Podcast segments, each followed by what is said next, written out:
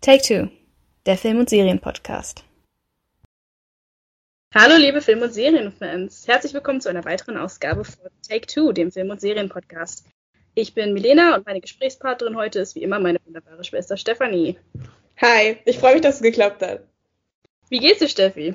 Also, das habt ihr bestimmt noch nicht mitbekommen, aber Milena und ich waren auf einem Event nach Ostern, auf das wir uns lange gefreut hatten, für das wir schon lange Karten hatten und was jetzt Gott sei Dank endlich stattfinden konnte, trotz der Pandemie, natürlich mit Pandemieauflagen und so weiter und so fort. Aber es war auch, es war auch schön, aber leider habe ich mich dabei vermutlich mit Covid angesteckt und lag dann erstmal ein bisschen flach die letzten zwei Wochen. Jetzt geht es mir mal wieder gut.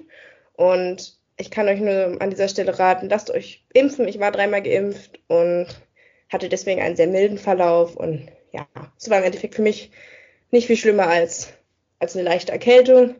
Und jetzt bin ich wieder froh, dass ich wieder fit bin und dass wir diesen Podcast starten können. Es ist ja ein sehr historisches Datum. Genau, wir machen das heute nicht ganz zufällig, passend zum 4. Mai.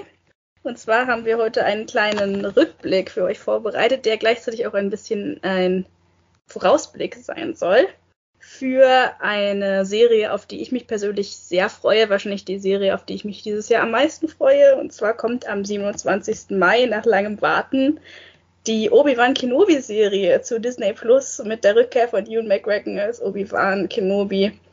Ich bin sehr hyped. Ich weiß nicht, wie geht's dir? Oh, du, ich bin mega hyped, weil das war ja ein ganz hin und her. Erst hieß es, wir kriegen den Kinofilm, dann wurde das Projekt wieder abgeblasen, dann hieß es, eventuell kommt eine Serie. Und als dann endlich die Serie bestätigt wurde, ich war so happy. Und vor allen Dingen, wenn ich jetzt schon wieder die Castliste sehe, Ewan McGregor kommt zurück, Hayden Christensen kommt zurück als Anakin, Joel Edgerton als Owen Lars und was weiß ich, wen sie noch alles zurückkarren werden. Sind bestimmt auch noch ein paar Überraschungseier dabei. Und ich, ich freue mich mega. Ich hoffe, es wird gut. Ich bin auch sehr aufgeregt. Ich versuche meine Erwartungen so ein bisschen flach zu halten, um nicht enttäuscht zu werden, aber also ich denke, von dem, was ich bisher gesehen habe, Trailer und so, sieht es gut aus. Und ja, 27. Mai, Leute, schreibt euch das Datum in den Kalender, bald ist es soweit. Leider kommen die Folgen immer nur einmal wöchentlich, das heißt, man kann es nicht durchbingen. Ja, ich glaube, die ersten zwei kommen zusammen, damit man so angefixt wird und dann muss man immer eine Woche warten. Ja. Wir werden euch auf jeden Fall auf dem Laufenden halten und dann sicher die Serie auch besprechen, wenn wir sie dann gesehen haben. Wenn ihr dazwischen Stoff braucht, könnt ihr Stranger Things gucken, die kommt nämlich am selben Tag raus. Genau, genau. Stranger so Things. Ein kleiner, so ein kleiner Krieg zwischen Netflix und Disney für ein Brennen. Ein Schelm, der Böses dabei denkt. Ja, jedenfalls wollen wir heute als kleinen ähm, ja, Rückblick, kleines Aperitif zur Obi-Wan-Serie zurückblicken auf die Prequel-Trilogie, die ja der unmittelbare Vorgänger der Obi-Wan-Serie sein wird, die ähm, praktisch ja zehn Jahre nach dem Ende von Die Rückkehr der Sith spielen wird und wie Steffi ja schon gesagt hat, mit ähnlichen Charakteren und größtenteils auch den gleichen Schauspielern. Deswegen dachten wir, wir machen jetzt noch mal einen kleinen Prequel-Marathon, bevor die Obi-Wan-Serie dann rauskommt. Ich denke, man kann es schon ein bisschen hören. Wir sind beide große Star Wars-Fans. Steffi, wie hat es denn für dich angefangen? Wann hast du das erste Mal Star Wars gesehen? Und was ja auch eine wichtige Frage bei dem Fandom ist, in welcher Reihenfolge hast du die Filme gesehen? Also zum ersten Mal in Berührung mit Star Wars bin ich tatsächlich über eine Wissenssendung im Kicker gekommen, die hieß nämlich Pur Plus. Und dann gab es immer so als kleine Nachszene Darth Vader privat. Ich weiß nicht, ob du dich daran Oh mein Gott, ja! Und ich habe den Witz damals nie kapiert, so, weil ich kann halt Darth Vader nicht und ich weiß nicht, war ich vier oder fünf oder so. Und ich fand das immer urkomisch. Und dann. Ähm, das hatte ich total vergessen, dass das existiert hat. Ja, du warst immer so, das ist total inkorrekt, dass es nicht Darth Vader zu sein hat. Aber ich hatte da einfach meinen Spaß dran. Und dann, wie hat es wirklich bei mir angefangen? Also, sechs oder sieben war ich vermutlich, als meine Mutter der Meinung war, ich muss jetzt Episode 4 bis 6 schauen. Man muss dazu sagen, ich habe, wir haben eine sehr Star Wars begeisterte Mutter, die selber bei, den, bei der Urtrilogie im Kino war. Und dementsprechend habe ich dann tatsächlich auch mit 4 bis 6 angefangen, weil Mama ist nicht so begeistert von den Prequels. Vermutlich Damals noch auf, auf VHS-Kassette, oder? Mama hatte diesen genau. alten VHS-Schuber. Genau, und vor allen Dingen diese, die Ursprungversion, also nicht die, wo Josh Lucas genau. rumgepusht hat, sondern bei mir steht. Unbearbeitete Version. Genau, bei mir tötet Han Solo wirklich noch Greedo. und äh, nein, es war nicht Notwehr. he shot first. Genau, so hat das dann bei mir angefangen und ich war, ich weiß nicht, wenn du das als Kind siehst, dann, dann wirst du da so reingezogen und bist so begeistert. Ich, viele Leute, die das, glaube ich, jetzt Erwachsene sehen, ich habe versucht, Star Wars meinem Vater zu zeigen, unserem Vater. Ja, also ich glaube, du kannst dich diese Magie und dieses Interesse niemals aufbauen für Star Wars, wenn du das nicht als, als Kind gesehen hast. Zumindest nicht auf die Art und Weise. Und dann irgendwann habe ich dann auch die Prequels nachgesehen. Wie gesagt, Mama war immer dagegen, weil sie meinte, die sind viel zu brutal und das geht gar nicht, was in denen passiert und das wird alles zerstört und naja und so weiter und so fort. Ich habe die dann gesehen, bin dann quasi auch mit denen aufgewachsen. Deswegen war das für mich immer so ein Schuber zusammen, ein Schuber für die Prequels, ein, ein Schuber für die Originalreihe und dementsprechend sehe ich die da auch zusammen, aber ich bin natürlich auch der Meinung, dass die originalen Filme viel besser sind als die, die neueren, die ja Ende des 20. Jahrhunderts rauskamen, Anfang des 21. Wie war das denn bei dir? Du warst ja ein bisschen, bist ja ein bisschen älter als ich, das kann man ja immer sagen. Hast du das Ja, ja. schon mitbekommen, wie die Filme rauskamen? Nee, habe ich nicht. Also, ähm, der letzte, äh, die Rache der Sith kam, glaube ich, 2005. Da war ich noch zu klein, ähm, um einen Film zu sehen. Ich glaube, der ist FSK 12 oder sogar, ja, ich glaube, der ist FSK 12, vielleicht sogar 16. Ich bin mir gerade nicht sicher, aber ich war auf jeden Fall noch zu jung, um ihn im Kino zu sehen. Aber Ähm, meinst du nicht, da gab es irgendwie Ü-Eier bei, bei McDonalds oder so? Ach so, ja, ich habe so am, am Rande, glaube ich, den Star Wars Hype schon mitgekriegt, tatsächlich. Aber ich erinnere mich tatsächlich nicht mehr so gut daran. Der erste Star Wars Film, den ich gesehen habe, war tatsächlich Angriff der Klonkrieger, was wahrscheinlich der schlechteste Film ist, um mit Star Wars anzufangen. Ui, das ist ja interessant. Da bin ich ja gespannt, dass du da überhaupt was mitbekommen hast. Ähm, der lief irgendwann mal im Fernsehen. Ich habe den zusammen mit unseren Eltern gesehen. Ich habe nichts verstanden. Ich war richtig verwirrt. Ich habe überhaupt nicht verstanden, was die Charaktere da wollten, weil mein begrenztes Star Wars-Wissen, wie gesagt, aus Ü-Eiern und so, sagte mir eigentlich, dass die Hauptfiguren Luke, Han und Leia heißen. Plötzlich liefen da Leute rum, die Anakin und Obi-Wan hießen. Ich habe nichts gecheckt. Ähm, ich war sehr verwirrt. Und dann später wurde ich dann auch von unserer Mutter an den an den guten VHS-Schuber rangeführt. Und mein erster Eindruck von Star Wars war tatsächlich sehr negativ. Ich war, glaube ich, noch zu jung. Ich fand die Brutalität damals, ich werde so, keine Ahnung, sieben oder acht gewesen sein. Für mich war das ein bisschen zu viel.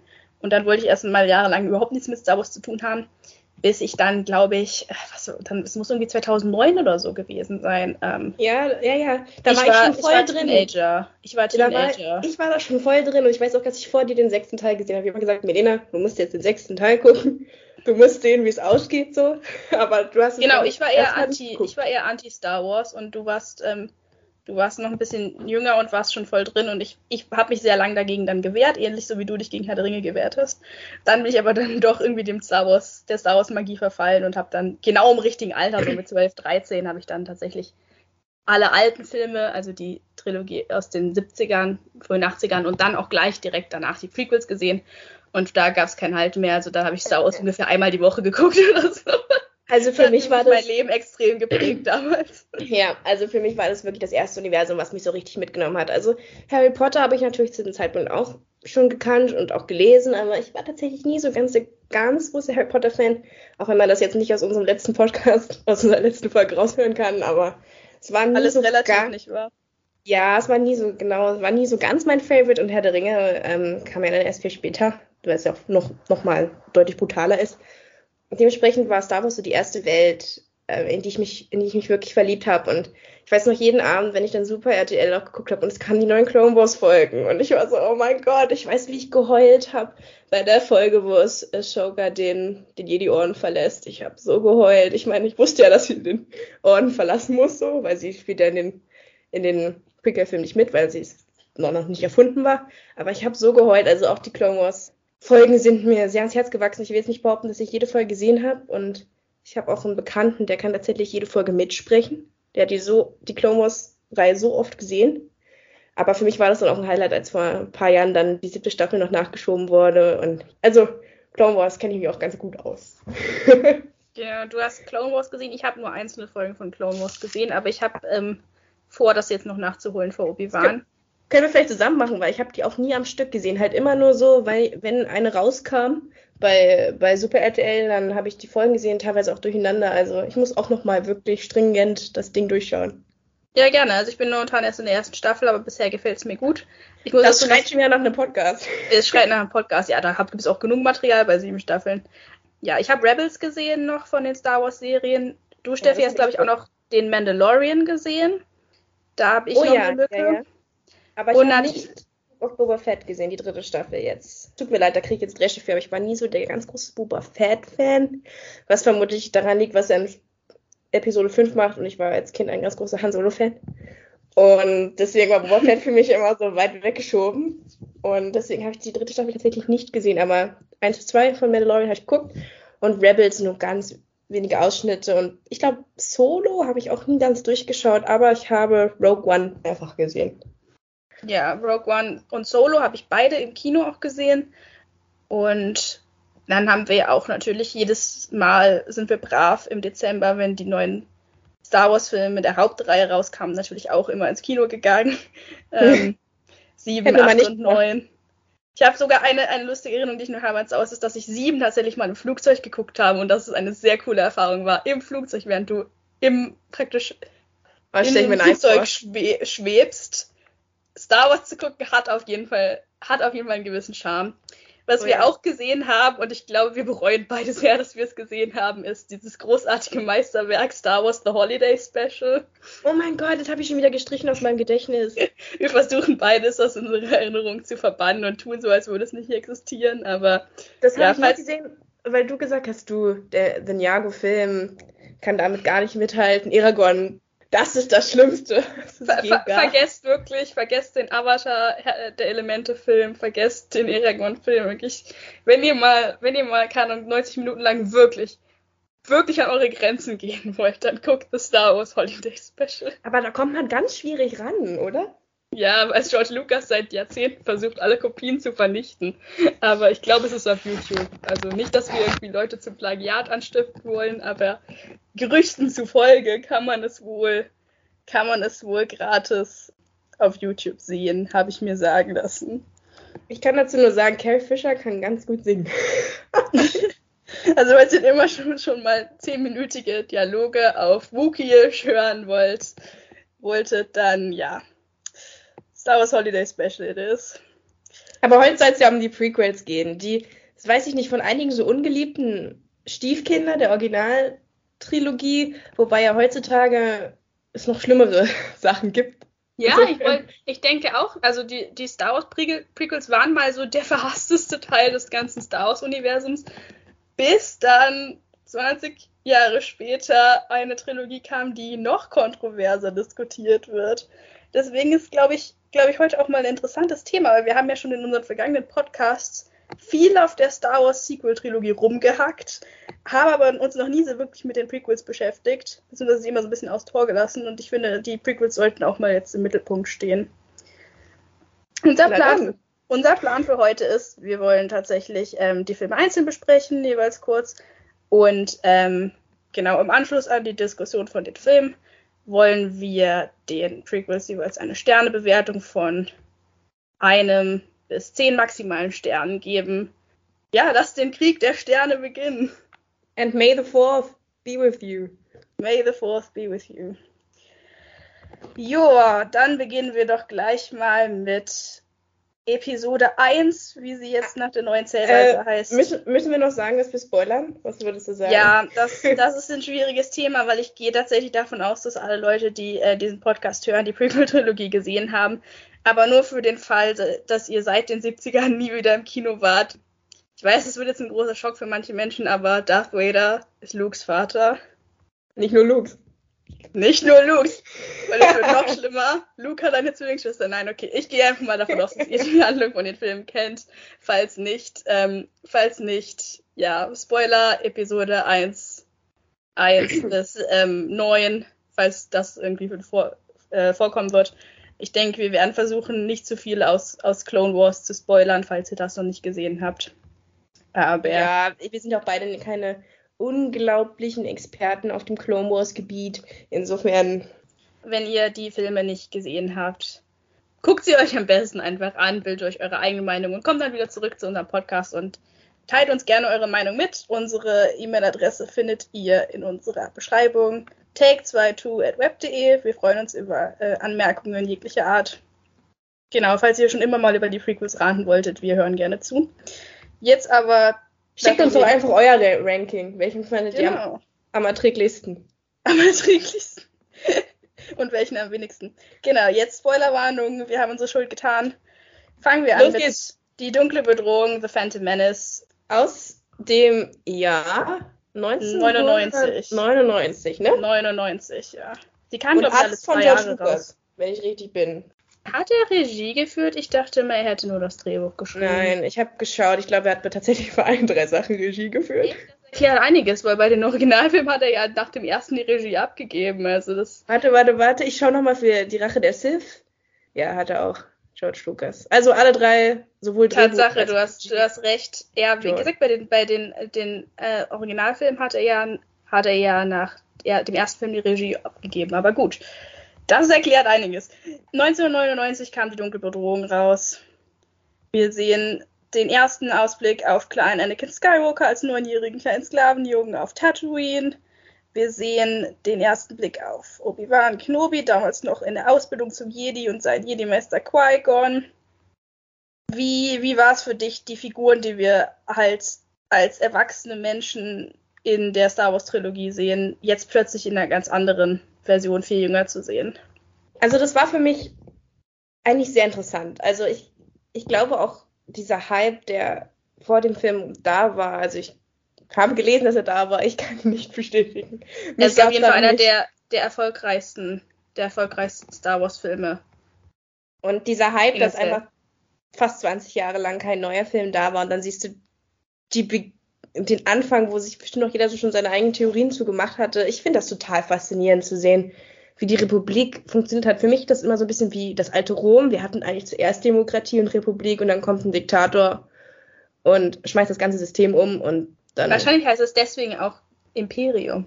Galaktisches Imperium. Ich habe darüber noch nie so nachgedacht, aber das würde das erklären. Ja, das ist eindeutig eine Analogie und ich finde es total faszinierend, weil, wie gesagt, von, von einem System, was wir heutzutage ja so unglaublich wichtig finden und als richtig einstufen, dann so abzurutschen, dass was wir über die drei Filme sehen und was ja auch schon diesem Film hier den An Anfang nimmt, wenn auch noch nicht so stark, finde ich total faszinierend und ich finde, was von den Charakteren her ist tatsächlich der beste Charakter, der netteste, der das Herz des Films darstellt, ein Charakter, den wir vorher noch gar nicht kannten. Und das ist für mich Qui-Gon Jinn, gespielt von wunderbaren Liam Neeson.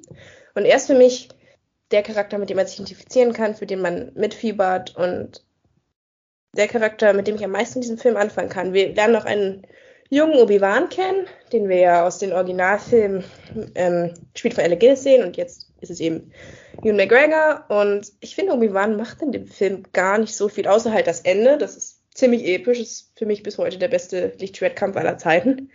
Aber bis dahin macht Obi-Wan eigentlich nicht sehr viel, hält sich sehr im Hintergrund. Es ist eigentlich Qui-Gons Film und Anakins Film und ich muss zugeben, das ist jetzt was was vielleicht so ein bisschen die Stimmung drückt. Aber für mich ist es immer sehr schwer, die dunkle Bedrohung zu sehen, weil ich eben weiß, was für ein Hass dieser Film abbekommen hat. Aus meiner Sicht auch teilweise echt zu Recht. Aber dieser Hass ging eben auch sehr stark auf Jack Lloyd, der damals zehn Jahre alt war und diesen kleinen Anakin Skywalker eben gespielt hat. Das ist für mich sehr traurig zu sehen, weil der Junge hat sich davon nie wieder erholt. Ich, ich weiß, dass er später psychische Probleme äh, bekommen hat, Probleme mit der Justiz hatte und wir haben ihn ja auch nie wieder wirklich in einem Film gesehen. Also der Mann hat extrem damit zu kämpfen gehabt. Als Kinderstar wurde da auch vermutlich nicht ordentlich geschützt und hat eben vom Fandom unglaublichen Hass bekommen, weil eben dieser epische Darth Vader jetzt plötzlich dieses kleine nervige Kind war mit unglaublich anstrengenden Dialogen. Aber dafür konnte ja Jack Lloyd nichts und deswegen möchte ich an der Stelle mal sagen, ja, überlegt euch vielleicht gerade auch im heutigen Zeitalter, wo man noch viel mehr Schaden mit Social Media und so anrichten kann, wie man Nachrichten wie verbreitet und ja, ist ja nicht ein Einzelfall, ne? Macaulay Culkin, auch Danny Radcliffe hatte seine Probleme. Also das passiert öfter, dass Kinderdarsteller da nicht so gut geschützt werden und Jack Lloyds Darsteller als Anakin Skywalker ist bei vielen offenbar negativ angekommen und das ist so das, was ich fühle, wenn ich über den Film nachdenke und über die Charaktere, die dort eingeführt werden. Wie, wie ist es bei dir? Ich fand es interessant, was du gesagt hast über Jack Lloyd, weil wir sehen ja nicht nur also Jake Lloyd als, als Kinderstar, also wir sehen ja auch noch zwei andere sehr berühmte Schauspielerinnen zu der Zeit auch noch mehr oder weniger Kinderstars. Wir sehen Kira Knightleys Filmdebüt, ich, oder ich glaube, dass es einer ihrer ersten Filme war. Ich weiß nicht, ob es ihr Debüt war. Sie ist zwölf zu dem Zeitpunkt. Und Natalie Portman ist auch erst 14, als es gedreht wurde. Also die zwei haben krasse, beeindruckende Karrieren hingelegt und ähm, der arme Jack Lloyd ist praktisch in der Versenkung verschwunden. Ich finde eigentlich die, die Qualität der Kinderstars sehr gut in den Filmen. Deswegen finde ich, also wenn man kritisieren möchte an dem Film, dann kann man das gerne machen, aber ich fand, die darstellerischen Leistungen waren jetzt nicht das Problem mit diesem Film. Vor allen Dingen können die ja nicht für die Dialoge, die George Lucas geschrieben hat. Also, wie gesagt, wenn ich daran denke, dass dieser Jack Lloyd sich so gefreut hat, Anakin spielen zu dürfen und am Ende all seine Star Wars Sachen weggeschmissen hat, weil er dafür so hart gehänselt wurde, dann kommt mir da wirklich die Galle hoch. Da blutet einem wirklich das Herz. Ich hoffe, dass sich das, ja, dass sich das inzwischen verändert hat, weil wir kriegen jetzt auch bald in, ja, in absehbarer Zeit die neue Percy Jackson Serie und das ist auch gerade ein sehr sehr ähm, junger Schauspieler für Percy gecastet worden und der kriegt jetzt auch schon im Internet einigen Hater ab, weil er anscheinend die falsche Haarfarbe hat oder so. Und denke ich mir wirklich, Leute, muss das sein, das sind Kinder. Und wirklich über das Internet verbreitet sich sowas noch viel schneller und die lesen das, die bekommen das mit. Also, wenn die kritisieren wollen, dann bitte sachlich, aber okay, lass uns jetzt über den Film an sich reden. Genau. Und der wird ja sehr stark kritisiert wegen Jaja. Ja. Das muss man ganz klar sagen. Ja, genau. Wir können ja, ja, ich wollte eigentlich nicht unbedingt gleich mit den negativen Sachen anfangen, aber ich muss Ach so. dass ich bei Phantom Menace wenig positive Sachen finde. Also doch, ich habe, ich habe, ist ganz witzig, also wir haben eine sehr konträre Meinung hierzu, weil ich bin der Meinung, dass der schlechteste Prequel-Film der zweite Teil ist und Medina ist der Meinung, der schlechteste ist der erste, so wie die meisten. Aber ich habe tatsächlich auch einige positive Sachen zu Phantom Menace. Insofern kann ich auch damit gerne starten. Ja, also bevor wir den großen Jar Jar Run starten, sagen wir vielleicht noch kurz was Positives. Nicht, dass die Leute sich denken, wenn der erste Teil schon so schlecht ist, warum soll ich mir diese Prequels angucken? Ja, also was ich positiv anzumerken habe, ist, habe ich ja schon gesagt, Qui-Gon als Charakter. Ich finde ihn super ausgebaut und vor allen Dingen hinterlässt er ziemlich Eindruck dafür, dass er nur einen Film mit dabei ist. Wenn er am Ende stirbt, dann tut es auch wirklich weh. Also ist ganz interessant, weil das Laserschwertduell mit dieser malerischen Melodie von John Williams untermalt, Props zu John Williams an dieser Stelle, ist ja wirklich episch. Also das ist für mich das beste Laserschwert-Duell aller Zeiten und was halt interessant ist, dass man eigentlich weiß, wie es ausgeht. Also wir wissen ja, wenn man zumindest Episode 4 bis 6 gesehen hat, dass Obi-Wan überleben muss. Und wir wissen auch, dass Darth Maul, naja, und Qui-Gon jetzt nicht mehr so oft aufgetaucht sind. Und trotzdem ist es unglaublich packend. Also dieses, dieses Duell habe ich mir sehr positiv vermerkt und genau das gleiche gilt auch für Qui-Gon als Charakter und seine Beziehung zu Obi-Wan Kenobi. Die finde ich sehr wholesome, wenn man mal dieses schöne Wort benutzen darf. Ich finde, diese haben sehr unterschiedliche Charaktere. Qui-Gon, Qui-Gon ist so ein bisschen rebellisch und Obi-Wan ist halt eher so der strebsame, ehrgeize, ehrgeizige Schüler von ihm. Aber die haben eine unglaublich schöne Beziehung und für mich spielt dann auch immer diese Theorie rein. Ich weiß nicht, ob du die schon gehört hast, Melina, dass Obi-Wan, die Theorie existiert, glaube ich, im alternativen Canon, dass Obi-Wan als Schüler halt keinen Lehrmeister gefunden hat und dann sich Qui-Gon ihm angenommen hat, nachdem er ihn irgendwie gerettet hat oder so. Ich krieg's nicht mehr ganz zusammen, aber das Ich glaube, das ist aus einem der, aus einem der äh, Romane zu der Serie. Ja.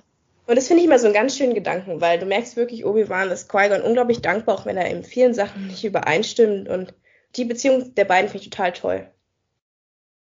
Ich finde auch, wenn, wenn der Film sich hauptsächlich auf Obi-Wan und Qui-Gon konzentriert hätte, wäre das wahrscheinlich ein besserer Film gewesen, weil die Handlung an sich finde ich eigentlich gar nicht schlecht. Wir sehen, wir sehen am Anfang das Problem, dass halt ein Planet ähm, sich in einem Handels, in einer Handelsblockade befindet, nämlich Nabu.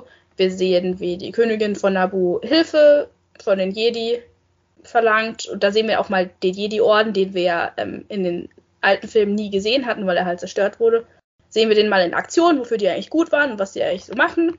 Und die Repräsentanten dieses Orts sind ja der Qui-Gon und Obi-Wan und wir sehen sie halt auf einer Mission, wie sie versuchen, diese Krise diplomatisch zu, zu lösen. Und den Teil fand ich ja wirklich interessant. Also ich, ich bin, bin großer Fan davon, wie die das Worldbuilding hier beschrieben wurde und ähm, fand, fand die ganze Galaktische Republik eigentlich interessant, so als Setting. Mein Problem mit dem Film fängt an, wenn halt sie dann auf Tatooine landen. Den Teil mag ich nicht so, aber wir wollten ja erstmal das Positive sagen. Und mein positives Feedback war, dass der der Anfang vom Film und das Ende vom Film, wo es dann wieder um die Nabu-Krise geht, finde ich okay. Ist nicht schlecht, kann man so machen. Ja, ich finde auch, bei den Prequels wird immer so kritisiert, dass sie so politisch sind, weil sie eben dieses System einführen müssen. Das ist ganz logisch. Es muss erstmal gezeigt werden, damit man den Fall dann besser verstehen kann. Und dann hängt da eben auch Politik mit dran und das ist nicht, vielleicht nicht jedermanns Sache, aber mich, ich bin eine sehr politische Person und mich interessiert es sehr, diese Politik. Ich finde das total faszinierend.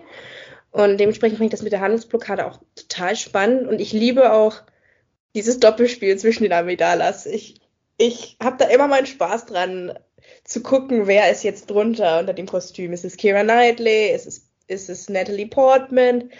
Ich finde auch, ich habe es jetzt zum ersten Mal mal, glaube ich, in der Originalversion geguckt und ich finde auch, die sprechen unglaublich gleich. Also das ist schon, das ist schon extrem gut gemacht. Das ich, finde ich ein super Clou.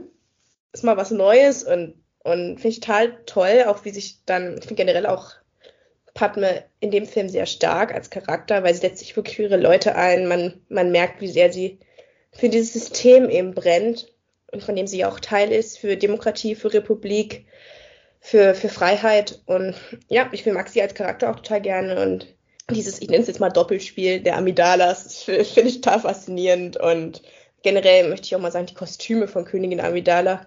Oh ja. Hallo, die sind so toll. Generell alle Kostüme sind ja. richtig gut in den Film.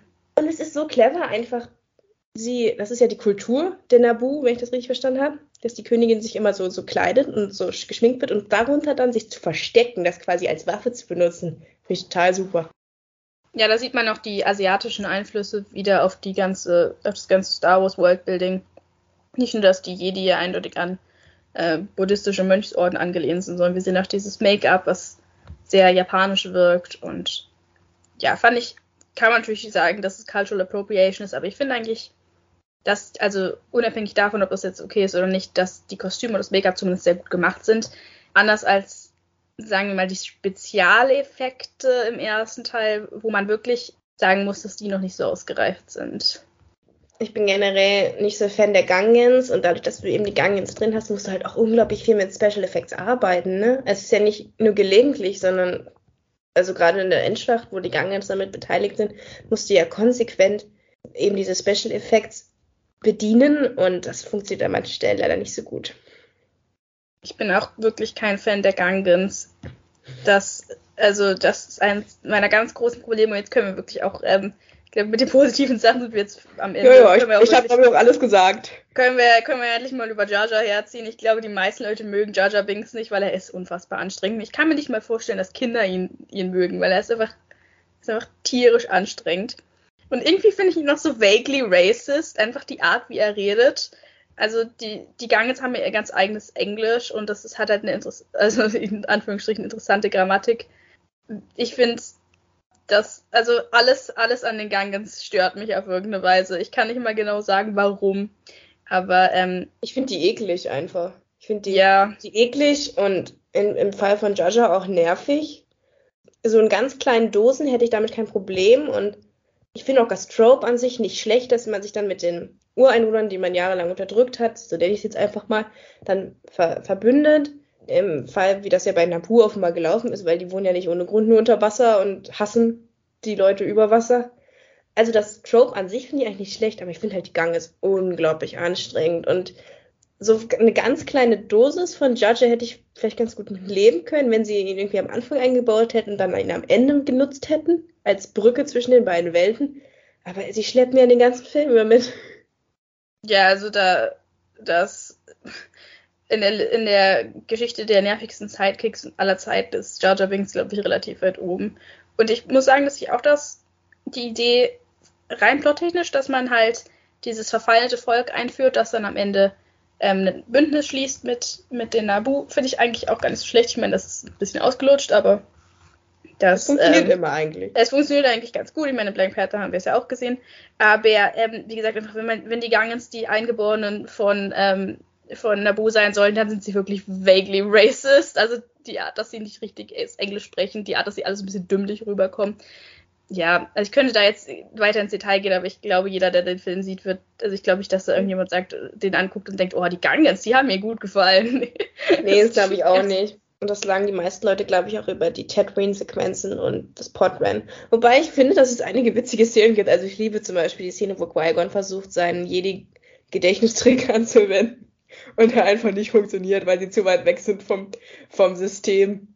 Das finde ich, ich dachte, mega es geht, witzig. Es geht einfach nur, weil die Teuderianer immun sind gegen diese, diese Jedi-Fähigkeiten. Ach so, ja, so habe ich das gar nicht gedeutet. Nur weil er sagt, es funktioniert hier draußen nicht. Deswegen habe ich gedacht. Ich habe das, ich dachte, er sagt, er sagt, dass, dass er immun dagegen ist. Ja. Aber ja, das fand ich auch sehr, sehr lustig, weil, ähm, ja, damit rechnet man halt nicht.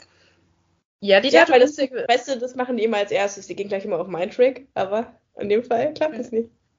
Ja, muss halt alles in den Grenzen haben, sonst hätte Qui-Gon sich da ja auch mit ein paar Mind-Tricks aus dieser äh, Lage wieder befreien können und dann gäbe es den ganzen Tatooine-Plot nicht, was meiner Meinung nach auch kein Verlust gewesen wäre. Ich bin kein Fan von diesem Plot. Ja, wobei ich das Podrennen, also in einer kleineren Sequenz hätte ich das gar nicht so schlimm gefunden, aber es geht einfach viel zu lang aus meiner Sicht. Ja, es ist sehr, sehr lang und auch irgendwie langweilig und die Special Effects sind halt echt nicht gut genug, um das in irgendeiner Form. Ja, ja. Ja. Und auch der, der berühmte halt Star Wars ne? Slapstick-Humor funktioniert halt auch an einigen Stellen einfach nicht. Es ist einfach ein bisschen cringe. Ja, vor allen Dingen weißt du halt, wie gesagt, wie es ausgeht. Und dementsprechend rechtfertigt es halt nicht so eine lange Szene, weil es einfach nicht gut genug dafür gemacht ist. Ja, gut, sie hatten die, die Mittel damals noch nicht, aber es, es macht halt heut, also heutiger Sicht keinen wirklichen Spaß, es zu sehen. Und ich glaube, den Leuten damals hat es auch keinen wirklichen Spaß gemacht. Es ist halt einfach nur eine Filler, Filler-Episode in der Mitte, um halt den ultimativen Konflikt noch ein bisschen weiter rauszuzögern. Also ich hätte es jetzt nicht gebraucht. Ich fand, ich fand wirklich die ganze Podracing-Sequenz sehr langweilig. Weiß nicht. Ich hatte das Gefühl, dass man jetzt halt wirklich nur noch irgendwie versucht, Tatooine mit reinzubringen, weil halt, ja, man Tatooine schon aus dem ersten. Ja, du musst halt Anakin mit reinbringen. Das ist es ja. halt. Weil, wenn du dir die Filme anguckst, dann ist es halt wirklich Anakin als Kind, Anakin in Ausbildung, Anakin, naja. Erwachsen, ja. Genau so. Und ja, deswegen ich, ich verstehe halt den, ich verstehe den, den Sinn und das, der Film hat halt auch keine leichte Ausgangssituation. Er muss halt alle Charaktere einführen, die wir aber eigentlich schon kennen. Ja, die, die Handlung muss jetzt irgendwie was Neues sein, aber darf nicht zu neu sein, damit die Leute halt immer noch sagen können, das ist mein Star Wars und nicht, was ist das denn? Und der muss da halt irgendwie eine Balance finden. Ich, ich finde halt, teilweise haben sie sich dann wieder sehr orientiert. Also viele Leute kritisieren ja in Episode 7, dass es eigentlich nur ein Abklatsch von Episode 4 ist. Ich finde, gewissen, gewissermaßen kann man auch sagen, dass die dunkle Bedrohung von den drei Prequel-Teilen der konventionellste Star Wars-Teil ist, weil wir sie halt wieder Leute, die ähm, sich praktisch die von der Bedrohung fliehen müssen, so wie, wie Obi-Wan ja mit Luke auch im vierten Teil flieht, dann ähm, sich irgendwie einer Rebellenorganisation anschließen auf Naboo und am Ende gibt es eine Fliegerstaffel, die wieder irgendwas in die Luft sprengt, so wie halt auch Luke am Ende im vierten. Also da, da haben sie sich wieder so an den, den Basic Beats von der Star Wars Episode 4 orientiert. Also sie konnten da wahrscheinlich auch nicht zu viel Risiko ein, eingehen, aber generell hat mich einfach dunkle Bedrohung immer schon mit so einem Mähgefühl hinterlassen. Da ist irgendwie nichts, was mich jetzt so wirklich vom Hocker gehauen hat, bis auf ähm, kleinere Details, wie zum Beispiel halt das Laserschwertduell am Ende. Also Duel, also Duel of the Fates ist großartig. John Williams Musik muss man, also es ist eigentlich selbstverständlich, aber John Williams ist, ist der Größte und ist, ist, die Star Wars Filmmusik ist legendär, wahrscheinlich die beste Filmmusik aller Zeiten und ich bin Gott froh, dass, dass er immer noch unter uns weilt und immer noch weiter Musik macht. Also da gibt es wirklich überhaupt nichts auszusetzen. Ja, aber das Laserschwert-Duell ist halt auch in der Hinsicht interessant, weil es ist das erste Mal, dass wir ein richtiges Duell so wirklich sehen in diesem Film. Naja, es ist ja nicht mal ein richtiges Duell. Es ist ja eigentlich mehr, wie nennt man das, ein Triell? Ja. Also sowas, halt, sowas gab es halt nicht in den alten Filmen. Ja. ja, weil die alten Filme ja auch noch nicht wirklich die Fähigkeit, also die, die, die technischen Mittel dazu hatten. Ja. Ja, also und es hat halt einen emotionalen Höhepunkt, wie du schon gesagt hast, dass am Ende Qui-Gon stirbt. Und die, diese Ironie einfach, dass Qui-Gon ja derjenige ist, der Anakin aufnehmen will. Und ähm, Obi-Wan eigentlich ja skeptisch ist und Obi-Wan eigentlich alles machen möchte wie der, wie der Jedi-Rat. Und dann stirbt Qui-Gon einfach und, naja, ich will nicht sagen manipuliert, aber bringt halt Obi-Wan mit seinen letzten Atemzügen dazu, Anakin aufzunehmen als, als Padawan. Und dann muss Obi-Wan, der eigentlich damit überhaupt nichts zu tun haben wollte, jetzt Anakin Ausbildung, obwohl er gerade erst mit seiner eigenen Ausbildung fertig war. Das ist halt ja, er ist zu dem Zeitpunkt noch nicht mal fertig. Also ich gehe mal davon aus, wenn ein Jedi, ein Sith Lord umbringen kann, dass man dann die Prüfung bestanden hat. Aber eigentlich ist er ja ein Padawan zu dem Zeitpunkt. Und muss man sich mal überlegen, jetzt stellt euch mal vor, ihr seid gerade mit der Ausbildung fertig und dann werdet, müsst ihr euch um so ein zehnjährigen, trotziges, nerviges Kind kümmern. Und ihr seid noch nicht mal wirklich selber, noch nicht mal euch selber ergründen können, wie, also so richtig euer Leben als Erwachsener führen können mit eigenem Job, Festanstellung und so weiter und so fort. Und dann dürft ihr schon die nächsten Ausbildungen. Also Obi-Wan hatte wirklich keine dankbare Rolle. Und das ist halt halt wirklich auf Qui-Gons, naja, auf Qui-Gons Idee halt gewachsen und Obi-Wan ist dann derjenige, der damit quasi leben muss. Und auch Anakin genau. war ja, Anakins Bezugperson ist ja auch Qui-Gon. Ich meine, wie viel Zeit hat er mit Obi-Wan in diesem Film verbracht? Eine halbe Minute, glaube ich, als Screentime. Qui-Gon war so ein bisschen die Vaterfigur für Anakin. Obi-Wan war ja gar nicht dabei auf der, bei der ganzen Tatooine-Sache, deswegen lernen sie sich ja erst kurz vor Schluss überhaupt kennen und es ist auch sehr awkward, die Szene, weil, ja. ja. Sie haben sich halt wirklich, sie haben halt eigentlich keinen, keinen Bezug zueinander und das finde ich generell sowieso, aber das können wir später nochmal sagen, das, das Herz dieser Prequel-Trilogie ist natürlich die Beziehung zwischen Anakin und Obi-Wan und da finde ich es einen interessanten Weg, damit so zu, zu beginnen, dass Obi-Wan halt das eigentlich überhaupt nicht wollte und damit eigentlich auch total überfordert ist. Vielleicht noch ja, eine. Und, und der Jedi-Rat sagt ja auch, wir wollen ihn nicht ausbilden und, und Obi-Wan ist eigentlich auf der Seite des Jedi-Rats. Genau. Und Qui-Gon ist derjenige, der es dann auf, auf Biegen und Brechen irgendwie, irgendwie durchsetzen will. Und ja, also sehr unglücklich, wie sich die Ereignisse dann zusammenfügen haben man sieht schon die, die Grundsteine für das spätere Drama. Also das, das haben sie jetzt nicht schlecht gemacht, sonst kann man sich durchaus ein bisschen darüber streiten, inwiefern jetzt dieser Teil überhaupt relevant ist für die spätere Entwicklung von Star Wars. Wir sehen halt ähm, die Wahl eines neuen Kanzlers, Kanzler Palpatine, der ja dann später äh, maßgeblich für die Entstehung des Imperiums verantwortlich ist. Und wir sehen halt das erste Treffen zwischen Obi-Wan und äh, Anakin und Anakin und Padme was, glaube ich, so die einzigen Sachen sind, die der Teil erfüllen musste. Ansonsten ist es relativ irrelevant. Ja. Was ich auch sehr faszinierend, oder? Dass er Naboo belagern lässt, damit, weil er weiß, dass er dadurch die Sympathien vom Senat bekommt, als quasi ein Betroffener von dieser Naboo-Lage und mhm. dadurch vorgeschlagen wird. Ist sehr klar. Ja, wir müssen, wir müssen später nochmal über den Plan des Imperators reden, der sich ja über drei Filme hinwegzieht und den ich ziemlich genial finde. Ich weiß, andere Leute fanden ihn verwirrend, aber ich finde das ehrlich gesagt ziemlich genial, wie der Imperator sich mit jedem Film so ein bisschen mehr an die Macht putscht. Was ich noch sagen wollte, kurz bevor wir dann, ähm, denke ich, abschließen mit, mit ja, ja. Rom, war, dass ich ähm, Ray Parker als Darth Maul ziemlich gut fand als Bösewicht. Also das waren krasse Action-Szenen, die wir da gesehen haben. Und ich fand, er hat jetzt keine große Persönlichkeit, aber das erwarte ich auch nicht unbedingt von einem Star Wars-Bösewicht. Aber von seiner ganzen Ästhetik und seinen, seinen Kampfszenen fand ich, war ein guter Bösewicht. Oh ja, ich mochte ihn auch. Also ich, er hat mir das gegeben, was ich von ihm gebraucht habe, ne? Düster, brooding. Genau, also Shoutout to Darth Maul. Gone but not forgotten. Wie viele Sterne würdest du denn jetzt dunkle Bedrohung geben von 10? Also ich würde den so einschätzen, wie ich auch den letzten Fantastic Beasts eingeschätzt habe, so im Bereich 5 bis 6 Sterne.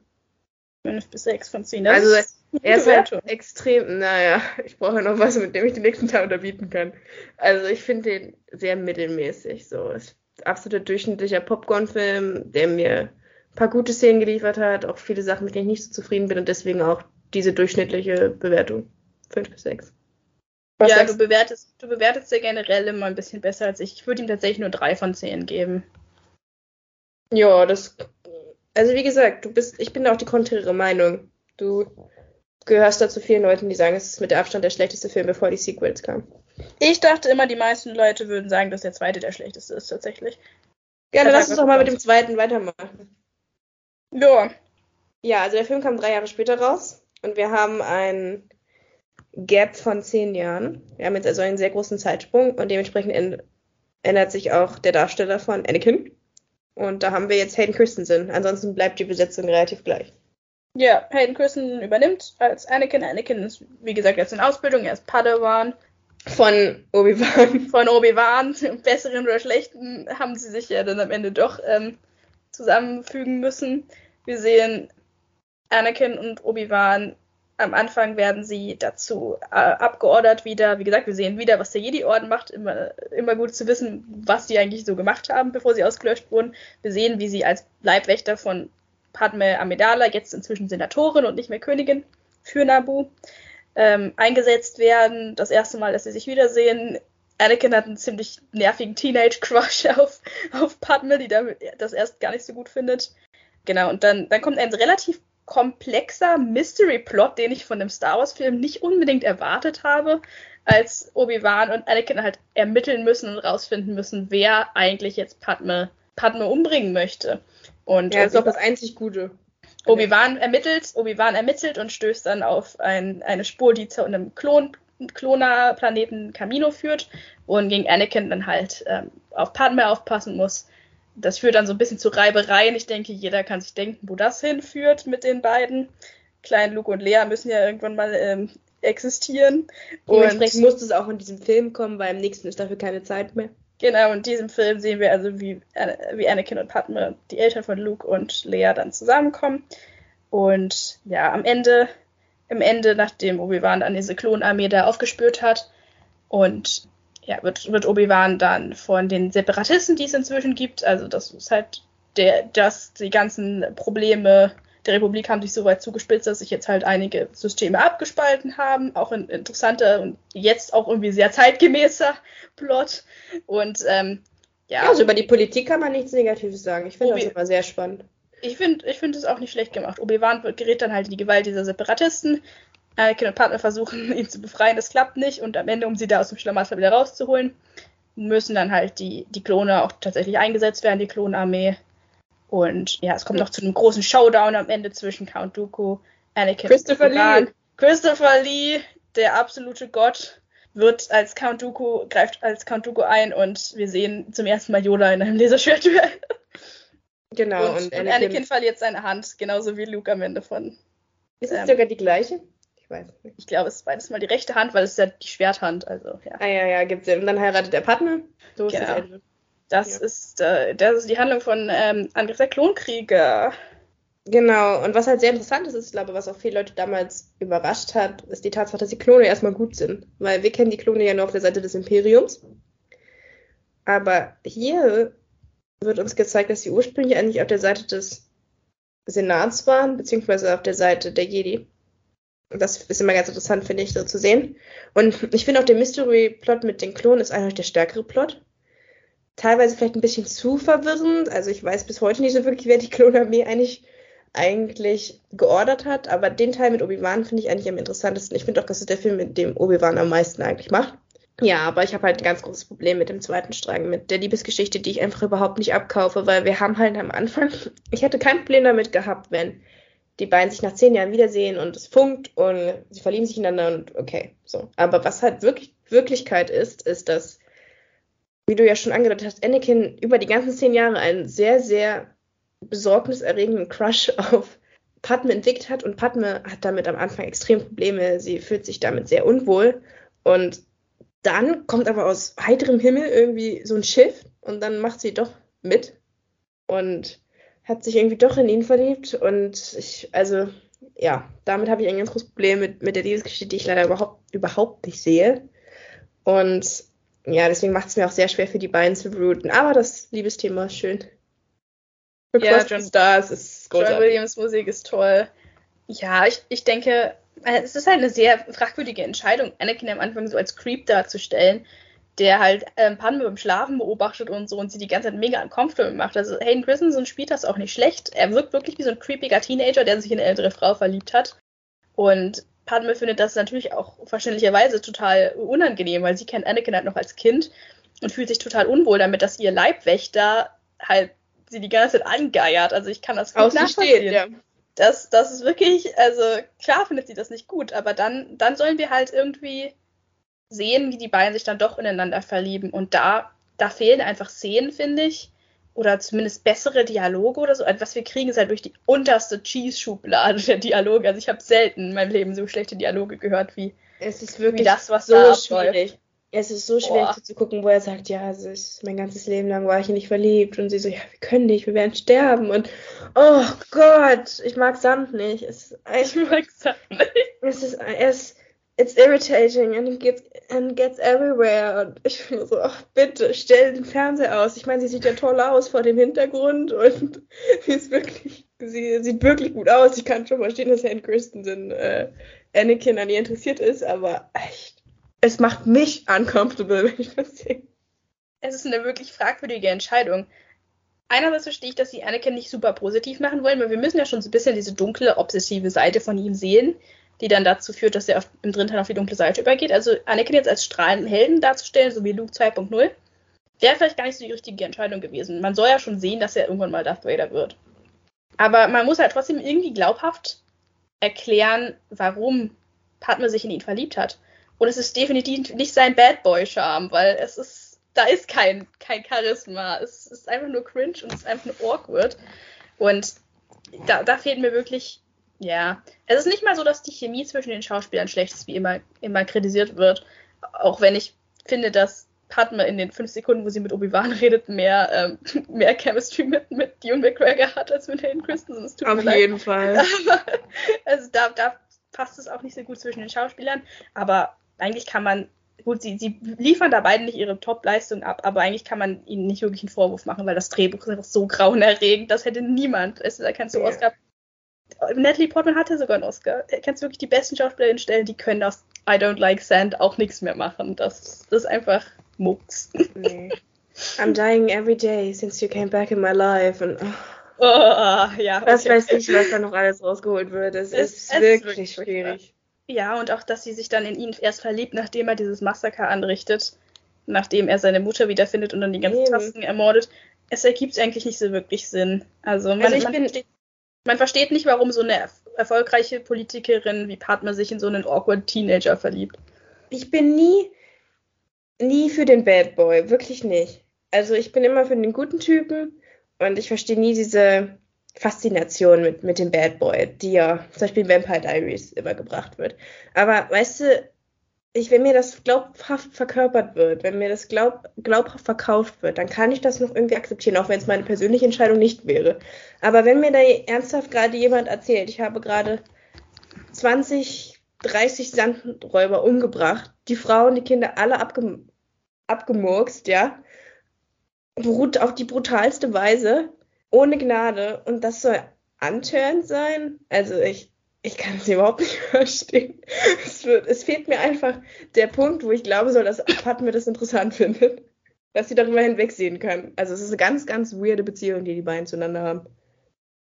Es fehlt, es fehlt wirklich also an einigen, in einigen Szenen oder an besseren Dialogen, um das glaubwürdig zu machen. Aber man kann so, ja was habe ich mir denn, was habe ich mir denn Pro aufgeschrieben? Für ich wollte gerade sagen, um, um noch was Positives zu sagen, weiß nicht, wie du das siehst, aber ich finde ansonsten Padmes Charakterisierung eigentlich recht stark in den ersten beiden Filmen, oder? Oh ja, ich mag sie auch. Also ich, ich liebe zum Beispiel den Moment, wenn sie in dieser Fabrik sind. Den finde ich übrigens gut gemacht. Ich weiß nicht, ob der auch sonst kritisiert wird, aber den finde ich eigentlich ganz gut, wo sie sich auch halt, auch halt alleine behauptet. Anakin, der Dussel, verliert gleich wieder sein Laserschwert.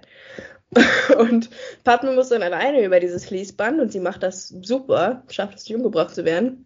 Oder verstümmelt, so wie C3PO, der genauso wie R2D2 auch in allen drei Teilen irgendwie so am Rande mitschwingt. Und dann landen sie ja in der Arena. Übrigens finde ich auch gut gemacht, weil wir dann halt sie als Trio mal zusammen agieren sehen, weil Obi-Wan ist ja auch schon in der Arena.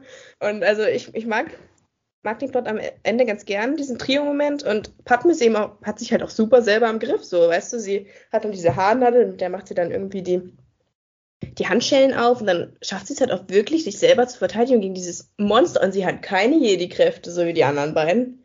Also wirklich, die, die ist badass, die Frau, und die ist einfach eigentlich eine schnöde Politikerin. Aber sie weiß, wie sie sich zu verteidigen hat. Und da sieht man halt wirklich, dass sie die Mutter von Prinzessin Lea ist, weil was passiert denn für, im vierten Teil, nachdem diese Rettungsaktion auch so voll nach hinten losgeht? Lea übernimmt das Ruder, obwohl sie eigentlich gerettet werden sollte. Das scheint ja, tatsächlich George Lucas ganz gerne so zu machen.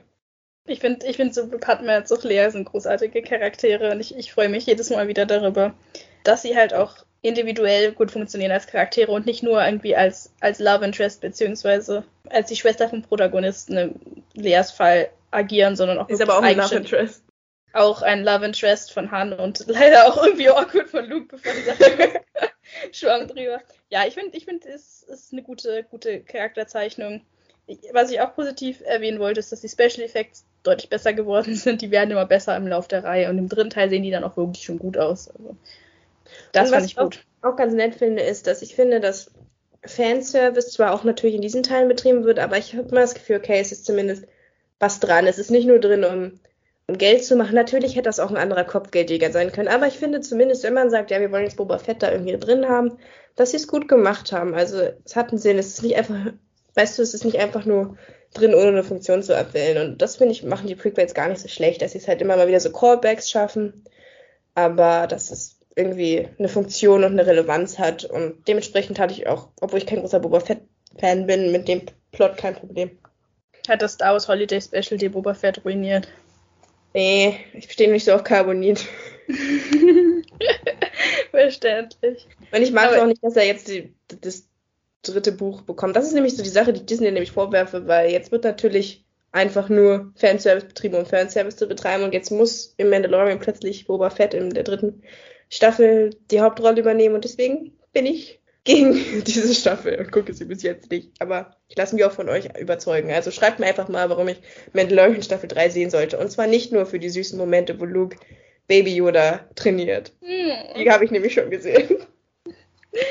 Okay, aber wir können festhalten, denke ich, dass die Kontinui Kontinuität zwischen äh, den Prequels und der Haupttrilogie besser funktioniert als die zum Beispiel zwischen der Sequel-Trilogie und der davor, dass es halt irgendwie Callbacks auch sinnvoll sind und einigermaßen gut eingearbeitet sind in die Genau. in den Plot, dass es keine großen Widersprüche gibt, wie wir es ja bei Fantastisches Tierwesen zum Beispiel kritisiert haben, dass das komplette Worldbuilding über den Haufen geworfen wird. Klar, es gibt so ein bisschen fragwürdige Entscheidungen wie die Midi-Chlorianer und so, Ja. aber es ist jetzt kein kompletter Widerspruch. Ich liebe übrigens auch ähm, das entscheidende Duell dann gegen Count Dooku am Ende, wo Yoda dann sich entscheiden muss, quasi zwischen greife ich Count Dooku weiter an oder rette ich die beiden anderen und dann dieses, was ist es? Ich weiß nicht, irgendwas lässt Count Dooku auf ihn drauffallen und Yoda muss Mhm. das dann so wegschieben, wie er das im fünften Teil mit dem Schiff macht. Ja, Sowas liebe ich einfach. das ist ein schöner Callback. Weil ich ein bisschen, ich weiß nicht, ich bin nicht so ein Fan von dem Yoda-Laserschwert-Duell, weil ich, es ist halt ganz offensichtlich computeranimiert und ich finde immer realistische Fight-Scenes besser.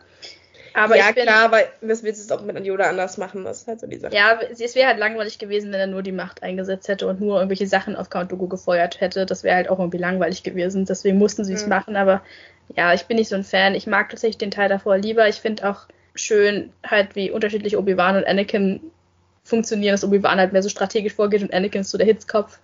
Und Ja. ähm, ja, irgendwie endet Ah. es immer damit, dass Obi-Wan K.O. geht und Anakin ihn retten muss. Und Anakin das. Laserschwert verliert. Und Anakin verliert das Laserschwert. Was ich auch Aber mag, Ich, ich mag übrigens die Tatsache, dass man trotzdem sieht, sie sind zwar unterschiedlich, aber sie sind in den zehn Jahren irgendwie zusammengewachsen und sie haben irgendwie eine Beziehung zueinander entwickelt und sie sind attached zueinander. Das finde ich, sieht man auch in diesem Teil. Ja, ich wünschte mir manchmal, wir hätten, wir hätten das dazwischen gesehen, dass wir ein bisschen die Ausbildung von Anakin und wie er und Obi-Wan zueinander finden, dass wir das gesehen hätten. Da fehlt halt wirklich so ein bisschen was. Wir sehen nie, wie sich Obi-Wan eigentlich äh, damit arrangiert hat, Anakin auszubilden und wie Anakin gelernt hat, mit Obi-Wan als Meister klarzukommen. Ja, das, das würde ich mir einfach wünschen. Aber das, was ich, was ich auch mochte, war die, die Szene am Anfang. Wie, wie fandest du die mit der Bar? Ähm, Oh, die fand ich super. Ich liebe es, wenn sie in Shady Bars gehen. Shady ja Bars sind Star Wars. einfach so Star Wars. Das ist so Star Wars, dieses dreckige, eklige Unterweltenleben. Ich, ich, ich liebe es. Ich liebe es wirklich. Und was macht Obi-Wan als erstes? Er holt sich einen Drink. Na klar, so, sieht, so läuft das. So läuft das, der geht rein, geht straight zur Bar, holt sich einen Drink, du denkst dir so, oh, er wird sicherlich irgendwas machen, er wird jetzt ermitteln oder so, nö, er holt sich einfach einen Drink. Ich will dir keine Killersticks verkaufen. Du willst nach Hause gehen und dein Leben überdenken. Ja, Ja, Obi-Wan reform, ähm, reformiert dann gleich wieder irgendwelche Leute und, und dann, das ist halt auch so ein cooler Callback, ne? Und dann ist es wie im vierten Teil in Moss Eisley, schneidet er ihm halt den Arm ab. ja. Ja, Dem Changeling. Obi-Wan ist der heimliche, der heimliche Star dieser Trilogie, I'm just saying. Ja. Ist dir aufgefallen, dass Obi-Wan den gleichen Haarschnitt hat wie Qui-Gon äh, im Film davor und Anakin hat jetzt den gleichen Haarschnitt wie Obi-Wan im Film davor? Ja, dass, dass Anakin jetzt diesen Padawan her, her, Haar, Haarschnitt hat, ist mir auch aufgefallen. Ich dachte, das muss so. Aber Ja, ich ja. find, was, ich, was ich lustig finde, ist, dass Obi-Wan praktisch aussieht wie Jesus. Da gab es ja auch mal irgendwann diese Anekdote, dass irgendwie eine Frau ähm, in irgendeinem sehr streng katholischen Land jahrelang zu einer Ikone von Jesus gebetet hat, die sich dann als ein Bild von Obi-Wan aus dem zweiten Teil herausgestellt hat. Das ist ja geil. Oh mein Gott, was für eine tolle Geschichte. Oh, super. Also, ähm, ja, Obi-Wan Obi trägt da ein bisschen, bisschen dick auf.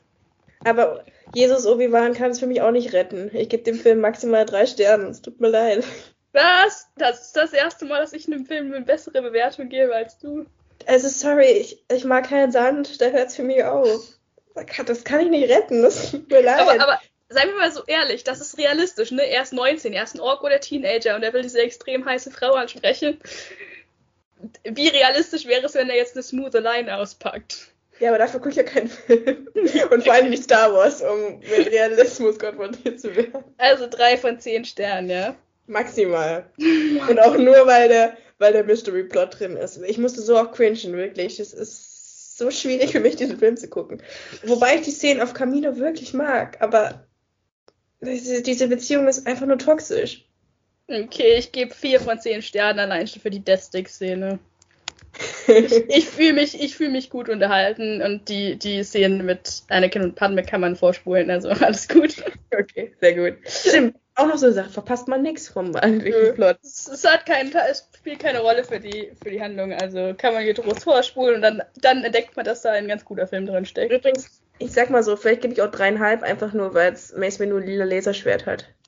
So, oh mein Gott, Samuel L. Jackson. Samuel L. Jackson mit dem lila Laserschwert. Ikonisch. Also einen halben Stern noch fürs Laserschwert, aber das war's dann noch. Okay, dann gehen wir mal zum, zum dritten Teil über, von dem ich glaube, dass die meisten sagen würden, es ist der beste von den drei Filmen. Die Rache der Sith. Sith. Yeah. Sprech's mal richtig yeah. aus, Sith, bitte. Sith. Ich glaube, es ist, es ist, ein, es ist ein stimmloses TH. Ähm, ja, und ich denke, die, die Handlung ist, kann man relativ schnell zusammenfassen. Obi-Wan und Anakin. drei Jahre später. Genau, drei Jahre später. Anakin ist jetzt ein Meister. Er ist kein, kein Padawan mehr. Er Dazwischen ist Clone Wars. Ja, dazwischen finden sieben Staffeln, beziehungsweise sechs Staffeln Clone Wars. Die andere ist ja dann parallel statt. Genau, also die Klonkriege haben stattgefunden Leute, die Clone Wars nicht gesehen haben, wissen, glaube ich, nicht mehr so richtig, worum es in den Klonkriegen geht. Ich bin mir auch nicht 100%ig sicher, worum es in den Klonkriegen geht. Aber, ja, basically ähm, sind die Jedis irgendwelche Generäle jetzt und führen halt die mhm. Klontruppen an. Und dann gibt es immer irgendwelche Einsätze, zu denen sie dann die Klon Ja, gegen, gegen die Separatisten. Gegen die Separatisten genau. unter der Führung von Count Dooku. So habe ich ja. Genau. Ich glaube, der Rest ist auch nicht so wichtig. es ist ja sowieso alles nur ein Vorband der, der, der Kanzler orchestriert das alles. Der Kanzler lässt sich dann auch, also das weiß man natürlich nicht, aber es ist recht offensichtlich, der Kanzler lässt sich dann halt entführen. Ja, ich finde es so witzig, wie dann, wie, sorry, da muss ich, dass ich reinquatsche. Ich mag es so oft, ich weiß, aber ich finde es so witzig, wie dann diese schräge Schrift kommt und dann kommt dann so in einem raffinierten Plot. Ist ja. es ge gelungen, den Kanzler zu entführen. Ja, richtig. Ich glaube aber, General Grievous weiß, weiß General Grievous überhaupt, dass der Kanzler ein Sith Lord ist? Ich, also die, die, ähm, ich glaube, er weiß das nicht, tatsächlich. Ich glaube, Kanduku weiß es. Weil Kanduku guckt dann nämlich so zum, zu Palpatine rüber. Und ist so, really? Als wir genau. so, kill him. Und die so, ich was?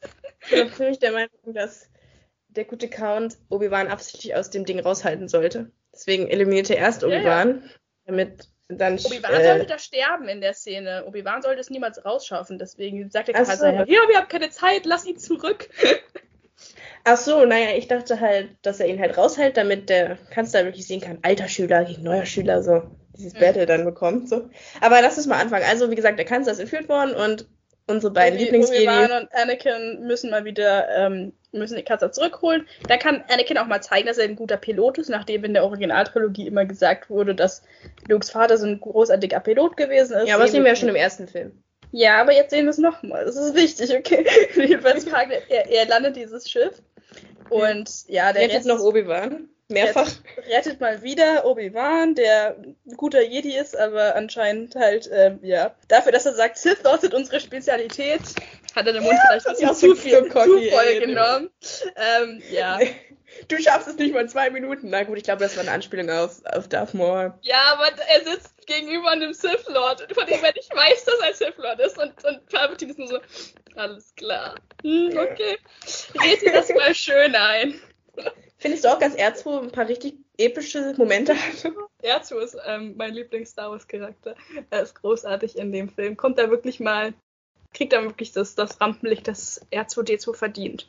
Ähm, Genau, der Rest des Films ist eigentlich nur noch, dass, dass Anakin halt immer mehr abrutscht in Paranoia, weil er halt sowohl von den, also er hat Angst, Padme zu verlieren, weil er halt Visionen hat und die Jedi sagen ihm, ja, ja, Liebe ist sowieso schlecht, du musst dich davon frei machen, lass es gehen. So, ähm, was jetzt, Yoda ist wirklich nicht so der beste Psychotherapeut, den man sich vorstellen kann.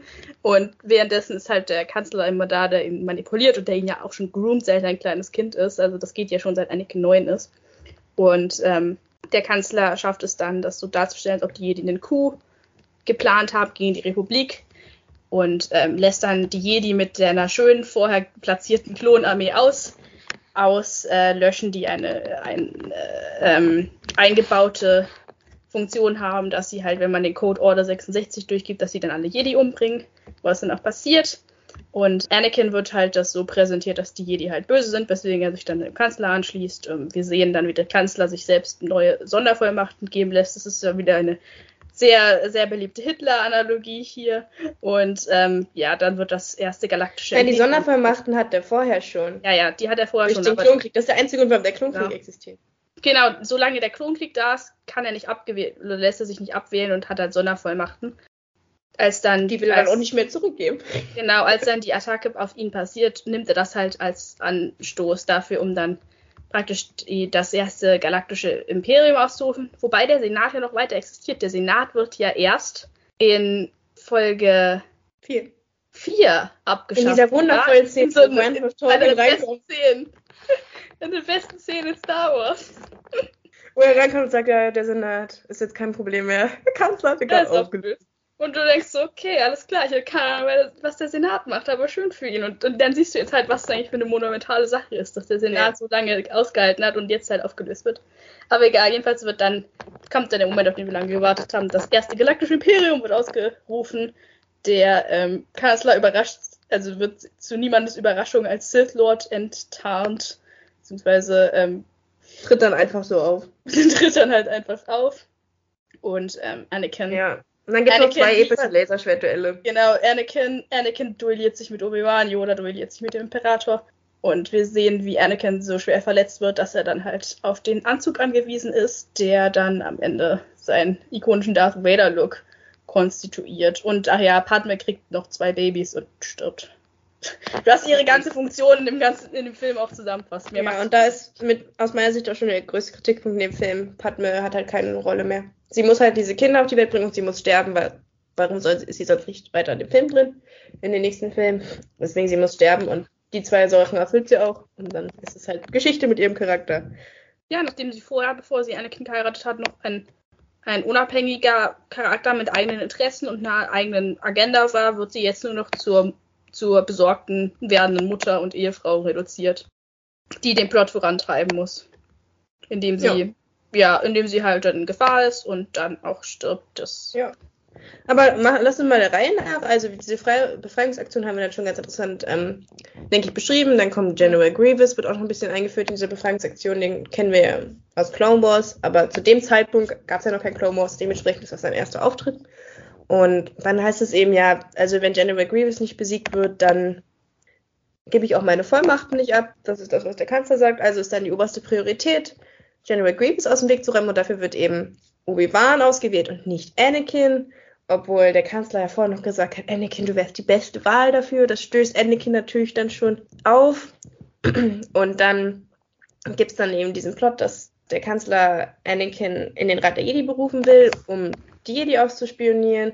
Die Jedi lassen das zu, aber wollen umgekehrt halt das, wollen geben Anakin keinen Rang als Master und wollen halt, dass er umgekehrt den Imperator ausspäht. Und dann steht Anakin halt zwischen den Fronten. Keine, das Problem ist halt, dass Palpatine Anakin verkauft, dass er ihm vertraut und an ihn glaubt und die Jedi halt nicht. Und deswegen rutscht er dann in die andere Richtung, die falsche Richtung ab, weil die einzige Person, die ihn vielleicht hätte davon abhalten können, wird halt auch clever weggeschickt. Das ist nämlich Obi-Wan.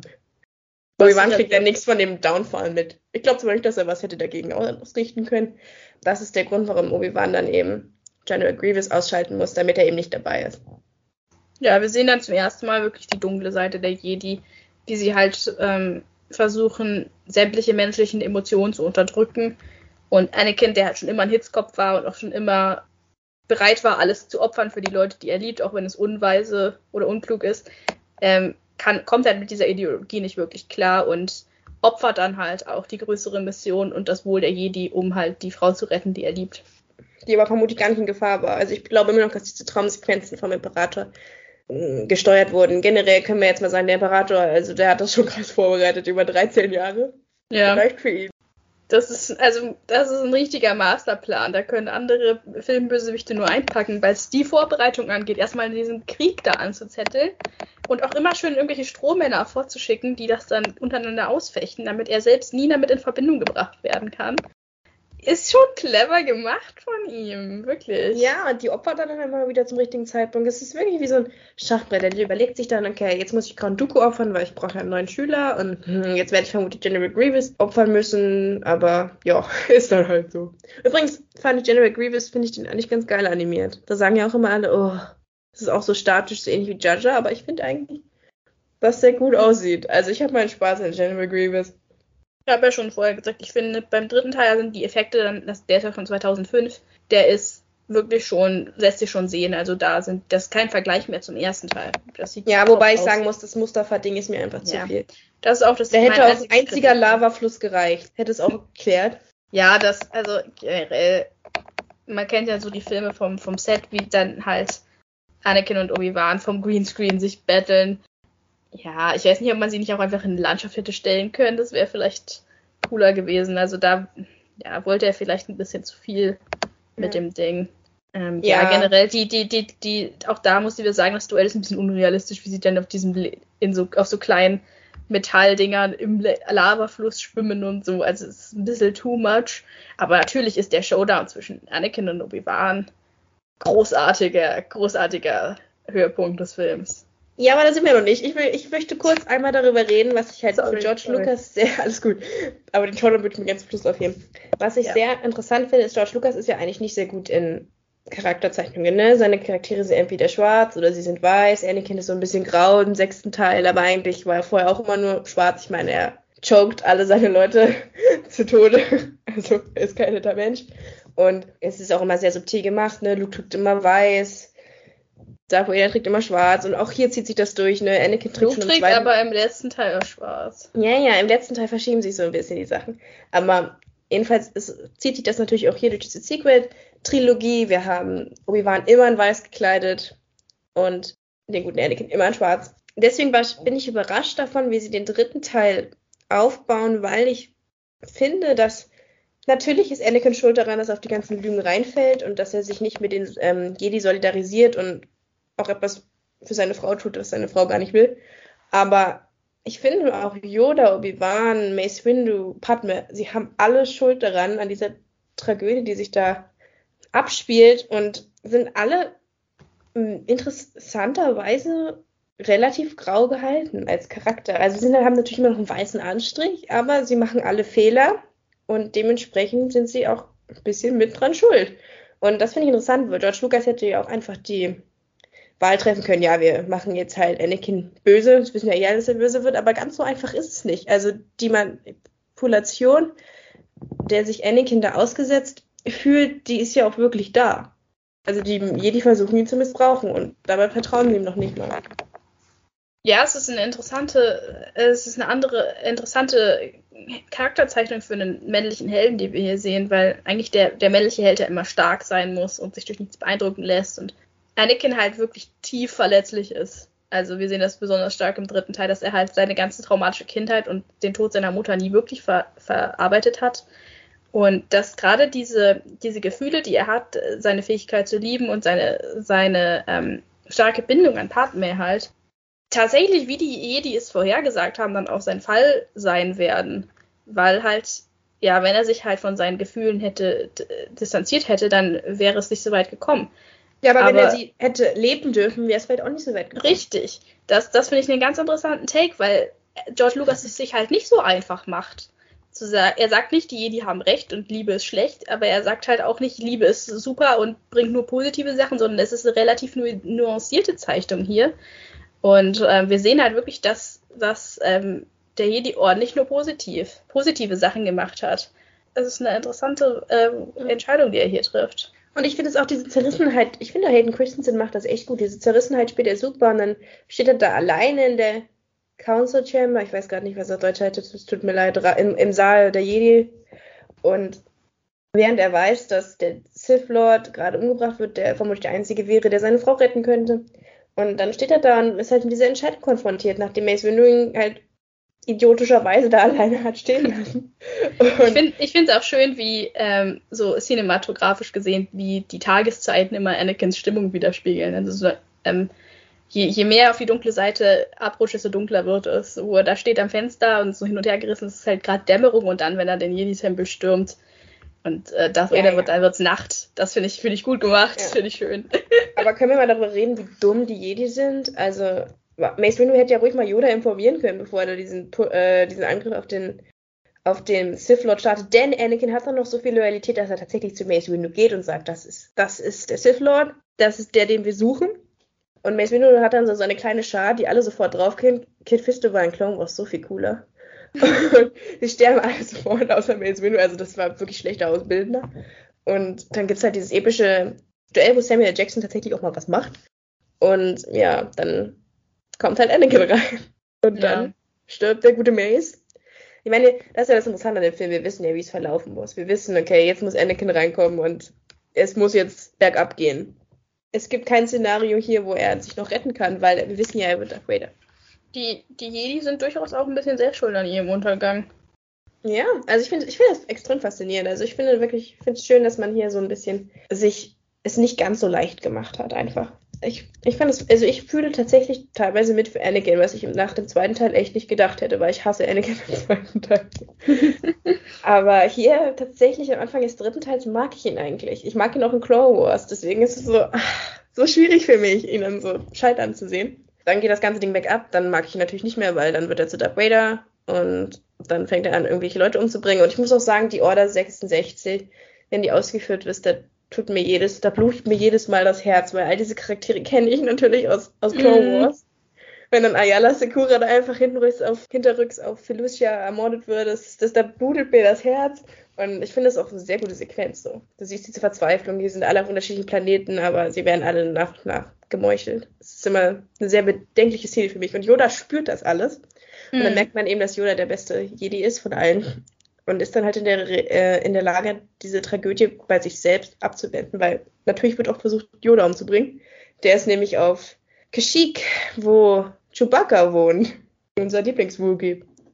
Genau, und er schafft es dann halt zu retten, genauso wie Obi-Wan. Und dann kommen eben die beiden, die beiden Laserschwert-Duelle, die wir schon angesprochen haben. Und natürlich muss Obi-Wan gegen Anakin rennen, weil, sind wir mal ehrlich, er hätte keine Chance gegen den Imperator. Na, selbst Yoda hat ja keine Chance gegen den Imperator. Er muss ja dann Nein. auch irgendwann aufgeben. Aber das finde ich halt auch sehr interessant an den Filmen. Und das ist auch eine Regel, die nie gebrochen wird. Man kann einen Sith Lord nur schlagen, wenn man selber auf die dunkle Seite geht. Die dunkle Seite ist stärker als die gute. Es ist so. Guck, Luke hat Darth Vader auch nur den Arm abschneiden können, weil er sich kurz von seinem Hass leiten lassen hat. Und das gleiche ist auch Obi-Wan passiert, nachdem Qui-Gon stirbt und so. Deswegen, also, das ist schon ein Gesetz, was sich hier durchzieht und dementsprechend hat Yoda natürlich auch keine Chance gegen den Imperator. Und ich mag übrigens auch den Kampf der beiden, weil ich es sehr symbolisch finde, wie sie dann im Senatsgebäude kämpfen mhm. und es geht quasi gerade um die Republik. Das Schicksal der Republik entscheidet sich hier, während sie sich gegenseitig mit den ganzen Sitzen bewerfen. Und mhm. ja, es geht halt. Interessanterweise gehen beide Duell unentschieden aus, oder? Alle vier überleben. Ja, wobei Obi-Wan schon gewinnt, das Duell. Also, er hat ja den Higher Ground. Ist auch legendär, oder? Jetzt können wir über das Duell sprechen. Genau, Padme führt Obi-Wan dann so ein bisschen unwissentlich na, dahin. Ach so, äh, übrigens, Obi-Wan äh, tötet General Grievous, habe ich noch nicht erwähnt, aber das finde ich episch. Finde ich, ich sehr geil, cool. Dass er ihn blastet. Nachdem, ja. er, nachdem er im Bläserschwertduell komplett verloren hat und äh, mehr oder weniger und am Ende selber war, sein Schwert verloren hat, nachdem er jahrelang gepredigt hat, das yeah. ist meine Lebensversicherung. Nimmt er einen Blaster und blastet ihn weg. Das es ist geil. so episch, genau. Und dann trifft er halt Yoda wieder und sie kriegen halt mit, dass alle anderen Jedi tot sind, dass Anakin Jedi-Tempel gestürmt hat, die ganzen Jünglinge umgebracht hat und so weiter und so fort. Und dann, ja, Bail Organa spielt dann auch noch so ein bisschen mit, der muss ja auch noch reingemischt werden. Und dann ist es ein Senator von Alderan, der dann famously, wie wir alle wissen, hinter Leia aufzieht wird. Und ja, dann so fügt es sich dann immer mehr in das, was wir kennen, in die Ausgangssituation, die wir dann für den vierten Teil antreffen. Und die Duelle sind interessant. Also ich finde es auch interessant, wie Anakin und Obi-Wan halt wirklich am Anfang des Films unglaublich liebevoll miteinander umgehen. Es gibt dann noch diese wunderschöne Szene, wo, wo Anakin zu, zu Obi-Wan sagt, ja, du bist, ich war nicht immer, ich habe nicht immer so dein, dein Training ernst genommen, ich habe mich nicht immer dankbar gezeigt und ich war arrogant und so und Obi-Wan dafür schüttet ihm sein Herz aus und sagt, ja, ich bin trotzdem, ich bin stolz auf dich und so weiter und so fort und so süß waren sie eigentlich nie zueinander. Und dann sagt der Obi-Wan noch Goodbye, my old friend. Und das ist halt so voll schon Foreshadowing pur. Mhm. Und dann beim nächsten Mal, wenn sie sich wieder treffen, klöppen sie sich die Köpfe ein. So ist das dann halt, ne? Ja, weil Obi-Wan halt. Ich, ich liebe Obi-Wan, ja, ist mein Lieblingscharakter in den ähm, Obviously, außer R2D2, aber den zähle ich jetzt mal nicht. Obi-Wan ist natürlich eigentlich der, der coolste Charakter, ohne Frage. Aber Obi-Wan sieht nicht, wie Anakin die ganze Zeit gegaslightet wird von sowohl von den Jedi als auch vom, vom zukünftigen Imperator. Er kriegt das nicht mit, er tut nichts, um Anakin irgendwie. Also er sagt zwar schon, ja, ich hätte dir das gerne erspart, die Situation, aber er kriegt überhaupt nicht mit, wie der, wie der Imperator Anakin praktisch seit frühester Kindheit manipuliert. Und da muss man schon sagen, hat Obi-Wan irgendwie auch ein bisschen versagt als Mentor. Er sagt ja auch, I failed you. Ja, er hat versagt. Er hat, nicht, er hat nicht Unrecht. Er hat es nicht gesehen, wie Anakin, der auch wirklich erst Anfang 20 ist, in dem Film, also auch noch wirklich sehr jung und halt wirklich sehr verwundbar, wie er darunter leidet unter der Situation und wie er praktisch von beiden Seiten gezwungen wurde, seine Ideale zu verraten, wie ihn das, wie auch seine ganze Wahrnehmung einfach verzerrt wird, weil der Imperator, Anakin weiß ja gar nicht, was wirklich passiert, als er Darth Vader wird. Er denkt ja, die Jedi haben wirklich die Republik verraten. Ja, glaubst du das? Ich glaube das nicht. Doch, ich, ich denke schon. Ich interpretiere das anders. Ich interpretiere das so, dass er das gerne glauben möchte, aber innerlich eigentlich weiß, was er gerade für für schreckliche Sachen angerichtet hat, weil er sagt ja dann selber auch, what have I done? Was habe ich gerade getan? Ja. Dann nimmt er das so ein bisschen gerne an als Entschuldigung, weil er selber mit der Wahrheit nicht leben kann. Aber ich glaube, innerlich weiß er schon, was da gerade passiert ist. Ja, also ich denke, er, er versucht es ja dann so zu rechtfertigen gegenüber Padme und sagt, ja, ja, die, die die haben versucht zu putschen und so weiter und ja, so fort. Aber dann lügt er sich doch nur an. Ich glaube auch, dass er sich, dass er sich selbst anlügt, weil er gibt ja dann auch später zu, dass er das eigentlich alles bloß gemacht hat, um diese Fähigkeiten zu kriegen, um sie zu schützen und dass ihm der Rest relativ egal war. Aber das zeigt halt, wie, dass er halt selbst nicht mehr so wirklich weiß, woran er glauben soll, weil ihn halt von beiden Seiten, er wurde ja von beiden Seiten angelogen. Ist ja nicht so, als ob ihn nur der Imperator angelogen hat, sondern die Jedi haben ihm ja auch bewusst Sachen vorenthalten und versucht, ihn zu manipulieren. Also es ging ja von beiden Seiten und es ist kein Wunder, dass er dann verwirrt ist und nicht weiß, was er glauben soll. Ja, sogar Padme hat noch versucht, ihn so ein bisschen zu manipulieren. Ja, Padme sagt auch noch, kannst du nicht beim Imperator mal ein gutes Wort einlegen und so. Ja, es ist Wirklich, der wird da rumgeschubst, der Junge. Naja, wir wollten ja. Was ich halt interessant, ja, ja, was ich halt noch ganz kurz war, was ich interessant mhm. finde, ist, dass die Jedi ja die ganze Zeit Angst vor ihm haben und ihn trotzdem zu so einer wichtigen politischen Figur werden lassen. Das finde ich halt interessant. Sie schubsen ihn rum, obwohl sie wissen, was für ein Potenzial er hat, im positiven als auch im negativen Sinne. Und weiß ich nicht, wenn ich mit so einer Prophezeiung konfrontiert werde und Anakin soll ja nun mal eigentlich der Auserwählte sein, dann würde ich, da würde ich da mehr aufpassen. Ist mir schleierhaft, wie die Jedi das so lange so sträflich behandeln konnten. Der Imperator insistiert ja, dass Anakin sein Mann im Rat sein soll. Der macht das ja absichtlich. Er macht das alles absichtlich. Ja, er sagt ganz. Am Anfang des zweiten Teils sagt er ja, Obi-Wan und Anakin, Obi-Wan kann ja auf Padma aufpassen. Weil er weiß, dass Anakin mit Obi-Wan ist und er weiß, dass Anakin einen Crush auf Padma hat. Er ja, ja. alles er zieht überall die Fäden. Alles, jeder einzelne Move in diesen, in diesen Sachen ist durchgeplant gewesen von einem Imperator. Deswegen hat der Imperator auch völlig verdient am Ende gewonnen, weil er war einfach immer einen Schritt voraus und die Jedi haben es nicht kommen sehen. Aber, aber ja. Wir haben jetzt ein entscheidendes Duell über und zwar das Herzstück dieses Films, das finale Duell, weil, genau, Anakin meuchelt dann nochmal schön auf, auf Mustafa, die ganzen Separatisten, die natürlich auch nur Schachfiguren waren, um diesen Krieg anzuzetteln. Weil natürlich möchte auch der Imperator keinen Teil seines wunderschönen galaktischen Imperiums verlieren. Und dann kommt Padme dorthin, nach Mustafa zu Anakin. Und dadurch kommt halt auch Obi-Wan mit, weil Obi-Wan sich dann halt an Padme ranhängt. Und dann kommt in diese herzzerreichende Szene, und da sieht man wirklich, was für eine gute Schauspielerin eigentlich Natalie Portman ist, wo Padme klar wird, dass Anakin alle Ideale verraten hat, für die Padme ja jahrelang gekämpft hat. Padme steht für Demokratie, für Republik, für für freie Wahlen etc. Und Anakin hat das alles gerade verraten und sie möchte nicht über die Galaxie herrschen und in dem Moment zerbricht halt ihre Welt. Weil sie Er weiß, hat aber auch wirklich so ein Ding mit, mit Leuten über die Galaxie herrschen. Es hat bei Luke auch nicht funktioniert. Er sollte mal wirklich daraus lernen, dass es nicht funktioniert. Und ich, ich finde es wirklich herzzerreißend, wo sie sagt, ja, du gehst einen Weg, den ich dir nicht folgen kann. Er so, ja, wegen Obi-Wan. Du vertraust, so nach dem Motto, du vertraust ihm mehr als mir. Und sie so, nein, wegen dem, was du getan hast. Die Frau hat eben ihre Ideale, Anakin. Was hast da du denn gehört? Kindsmord nicht dazu. Nein, deswegen, also deswegen, das fand ich eine ganz starke Szene und dann macht natürlich Anakin etwas Unverzeihliches.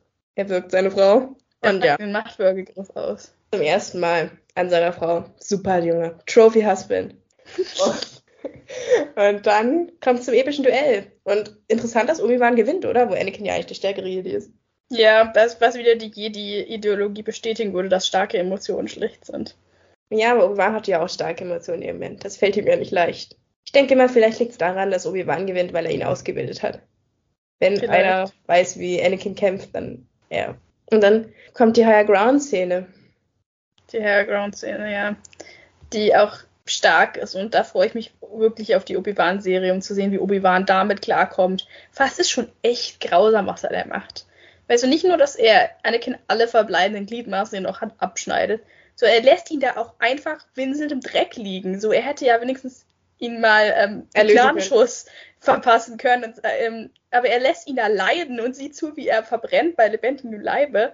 Also Ja, ich kann schon aber- verstehen, dass, dass Darth Vader Obi-Wan danach hasst. Ja, ich weiß halt auch nicht, warum er es nicht macht, weil jetzt kommen wir nicht mit, er hat sich übers Herz gebracht. Den Rest kann er auch mit ansehen. Also, das ist halt, das ist, das, werden wir nie erfahren, warum Obi-Wan so gehandelt hat, wie er hat in dem Moment. Ich Schön auch, wie er casual das Laserschwert einsteckt. Ja, für Luke dann später. Ich bin gespannt, wie sie das in der Serie aufarbeiten, weil ich kann nicht, mir nicht vorstellen, dass das Obi-Wan nicht verfolgt, was er da getan hat. Er hat ja Anakin wirklich seit er ein kleines Kind war ausgebildet. Und Ja, es hat, ihn nicht, es hat ihn nicht nur verfolgt, weil er halt selber versagt hat und das tun musste, sondern eben, aber auch eben, es wird ihn auch verfolgen, weil er das nicht beendet hat. Ja, ne? Darth Vader entfesselt. Genau. Er hätte, wenn er einfach nur ihn umgebracht hätte, dann hätten wir keinen Darth Vader, aber er ist halt zu feige. Er, er denkt, die Lava wird es schon richten. Tut's ja, Ja, er macht, er macht es halt noch schlimmer. Davor war, war Anakin zwar auch schon auf der dunklen Seite, aber man konnte wenigstens noch mit ihm äh, noch halbwegs mit ihm reden, aber er, er verendet praktisch den, die Entwicklung von Anakin Skywalker zu Darth Vader, zu der Maschine, die keine Emotionen mehr hat, die nur noch tötet. Das geht auf Obi-Wans Konto. Aber wie herzzerreißend ist denn die Szene dann? Wie herzzerreißend spielt Ewan McGregor da? Also das ist ja wirklich, wirklich, das ist die emotionalste Szene, wo er sagt, du warst ein Bruder für mich. Was interessant ist, weil Anakin sagt nie, Obi-Wan ist ein Bruder für ihn. Anakin sagt immer, er ist der Vater. den Ja. ich nie hatte. He's like a father to me. Und Obi-Wan sagt merkwürdigerweise immer, er ist mein Bruder. Also irgendwie wurde ich nicht wirklich kommunizieren. Ich glaube, das ist Absicht und ich denke, das ist eines der fundamentalen Probleme in Anakin-Obi-Wan-Beziehung, dass Anakin eigentlich eine Vaterfigur braucht, aber dass Obi-Wan viel zu jung und zu unerfahren ist, um diese Vaterfigur zu leisten. Und dass er in Anakin eigentlich mehr so den kleinen Bruder gesehen hat, wo Anakin eigentlich eine Vaterfigur gebraucht hätte. Ich glaube, das ist einer der Gründe, warum sie später dann diese Scheiterkeit bekommen. Fragt man sich immer, wie es mit Qui-Gon gelaufen wäre. Mhm. Also es würde mich wirklich interessieren. Qui-Gon war ja sogar, der, er wollte ihn ja ausbilden. Er hatte einfach gesagt, ja, Obi-Wan ist jetzt fertig. der Blick von Obi-Wan in der Szene ist auch geil. Ja, ich, also da verstehe versteh ich auch, dass Obi-Wan nicht so gut zu sprechen war auf Anakin, weil er wurde einfach eiskalt abgeschoben. ne? Sie ist dann so, ja, er ist schon fertig, er macht das schon jetzt. Und deswegen, und dann nimmt er halt Anakin auf und dann, ach, es ist so, es ist so tragisch, diese ganze Storyline und dafür liebe ich Star Wars. Diese Tragödie, die da drin steckt, dieses Drama, Ja. Wieder diese Ironie, dass er eigentlich die Balance herstellen sollte. Und er zerstört alles, Anakin. Es ist, es ist herzerreißend. Und dann, naja, kommt Darth Vader, weil er eben nicht drauf geht durch die Lava.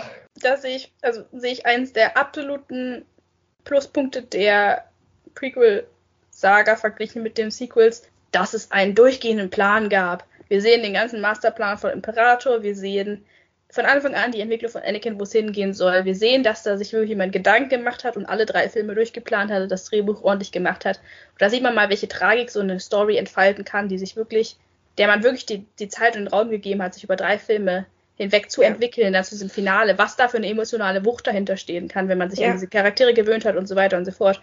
Und, da Und wenn du dann noch sieben Staffeln Clone Wars gesehen hast, ja gut, die noch danach, aber das, das ist äh, wirklich der Overkill. Genau, das also, ist halt den Sequels. Äh, wirklich, da, sind, da entfaltet sich eine emotionale Wucht, das ist unglaublich. Dieser Moment, wenn Ewan McGregor da steht und heulend und Anakin schreit nur, ich hasse dich. Und der Imperator lacht nur wie immer übrigens. Props zu Ian McDermott, du bist großartig, wir lieben dich. Du bist eine der besten Sachen, die Star Wars hier passiert ist. Und dann entfaltet sich der Rest der Tragödie, in dem Padme auch noch stirbt, was auch niemand hätte vorhersehen können. Nein, Spaß beiseite. Was ich auch unnötig fand, weil man, man hätte durchaus es auch so machen können. Lea sagt ja im, im, dritten Teil, dass sie noch Erinnerungen an ihre Mutter hat, dass Padme Lea nimmt und mit ihr ins Exil geht und dass nur Luke irgendwie getrennt werden muss oder so. Ja, das, man hätte, sie hätte nicht sterben müssen, aber klar. Aber er hätte Ganze, sie ja gesucht dann die ganze Zeit. Ja, das, das, also der Imperator hätte ja sagen können, dass sie gestorben ist. Aber natürlich im Sinne der selbsterfüllenden Prophezeiung, die ja das ganze Ding ist, sowohl diese Sache mit dem Auserwählten als auch die mit Padme, es ist ja alles eine selbsterfüllende Prophezeiung und dementsprechend muss sie natürlich sterben, wenn er versucht, ihr Leben zu retten. Logischerweise. Es ist wie in, wie in einer Sage oder ja. Märchen. Und er hat es ja, er hat es ja verursacht. Genau. Sonst wäre sie ja nicht draufgegangen. Auch wenn niemand genau weiß, warum sie stirbt, aber. Ja, sie hätte auch einfach an den Folgen vom Machtwürgegriff sterben. Ja, ich glaube, das wollten sie Anakin dann doch nicht antun. Wobei, das sagt ihm ja der Imperator, also. Eben. Ja. Tja, das ist dann die Tragödie. Und dann kommt für mich die besten drei Minuten eines mhm. Star Wars-Films. Das Ende ist nämlich wunder, wunderschön. Ich muss sagen, hast du auch dann immer so Empire Strike Back-Vibes? Also ich ja. finde, generell endet der Film sehr wie der fünfte Teil. Also ja, halt, ne? sie, sie, es, es, ist wirklich, also viele Leute denken ja, dass Empire Strikes Back der beste Star Wars-Film ist. Und ich denke, wir sind uns auch beide einig, dass Revenge of the Sith der beste Prequel-Film ist. Ja. Und ähm, ich bin auch mit Empire Strikes Back übrigens dabei. Ja, ich auch. Ich denke, da kann man nichts gegen sagen. Ja, da, ich finde, ich finde das Ende großartig. Ich liebe, ich liebe die Verwendung von Binary Sunset. Auch da wieder ein großer Unterschied zur Sequel-Trilogie, wo ich die Verwendung von, von Binary Sunset ja, ich hasse sie auch. abgeschmackt wie sonst was finde, finde ich es hier wirklich schön, weil das war halt dann noch nicht so overdone, dass, dass man am Ende dann halt. Ähm, ja, vor allen Dingen, es soll halt Hoffnung auch ausdrücken. Weißt du, so dunkel ja. es dann noch ist, aber dann stehen sie vor diesem Sonnenaufgang. Ist es ein Sonnenaufgang? Ich weiß nicht. Und es strahlt irgendwie dann noch so ein bisschen Hoffnung auf, weil da ist klein Luke. Ja, genau. Und das ist die perfekte, perfekte Verbindung zwischen dem dritten und dem vierten Teil dann. Und das war gut gemacht, finde ich. Ja. Was gibst du denn jetzt dem dritten Teil? Alles in allem. Wir haben über die Musik gesprochen, die natürlich wieder bombastisch abgeliefert hat, wie immer. Also diese Binary Sunset am Ende, der dann in die Endfanfare übergeht. Großartig. Don Williams, du bist wundervoll. Die schauspielerische Leistung war, soweit ihr was geboten würde, auch gut. Wie gesagt, Natalie Portman, was soll sie machen, wenn sie 90 Minuten des Films halt nichts zu tun hat? Da hätte ich mir wirklich mal so, ein, ja. so einen Sideplot gewünscht von ihr. Das ist wirklich mein größter Kritikpunkt mit dem Film, ist, dass Portman nichts macht. Sonst bin ich zufrieden mit dem Film. Was würdest du geben? Ich würde so 6, 7 Punkte geben. Ja, 10. ich auch. 6 bis 7. Ich, ja, es Vermutlich ist noch eher Luft 7 als oben. 6. Es ist noch Luft nach oben, weil die drei Originalfilme finde ich noch besser. Aber Revenge of the Sith ist definitiv, würde ich sagen, von allen Nicht-Originalfilmen wahrscheinlich mein Lieblings-Star Wars-Film. Ich mag ihn, glaube ich, sogar lieber als Rogue One. Und das ja, mag ist schon. Auf jeden Fall. Also. Ich musste sagen, ich mochte den Teil, als ich klein war, gar nicht, ne, weil er halt so vergleichsweise düster ist. Aber mittlerweile weiß ich ihn wirklich zu schätzen. Wie du schon beschrieben hast, dieser Handlungsbogen, der sich über drei Filme durchschlägt, der, der zahlt sich am Ende wirklich aus. Der funktioniert. Und das weiß ich sehr zu schätzen mittlerweile, weil ich das eben bei der Sequel-Trilogie nicht hatte. Ja, da ja. sieht man mal, was für ein, was ein Konzept alles für einen Unterschied machen kann.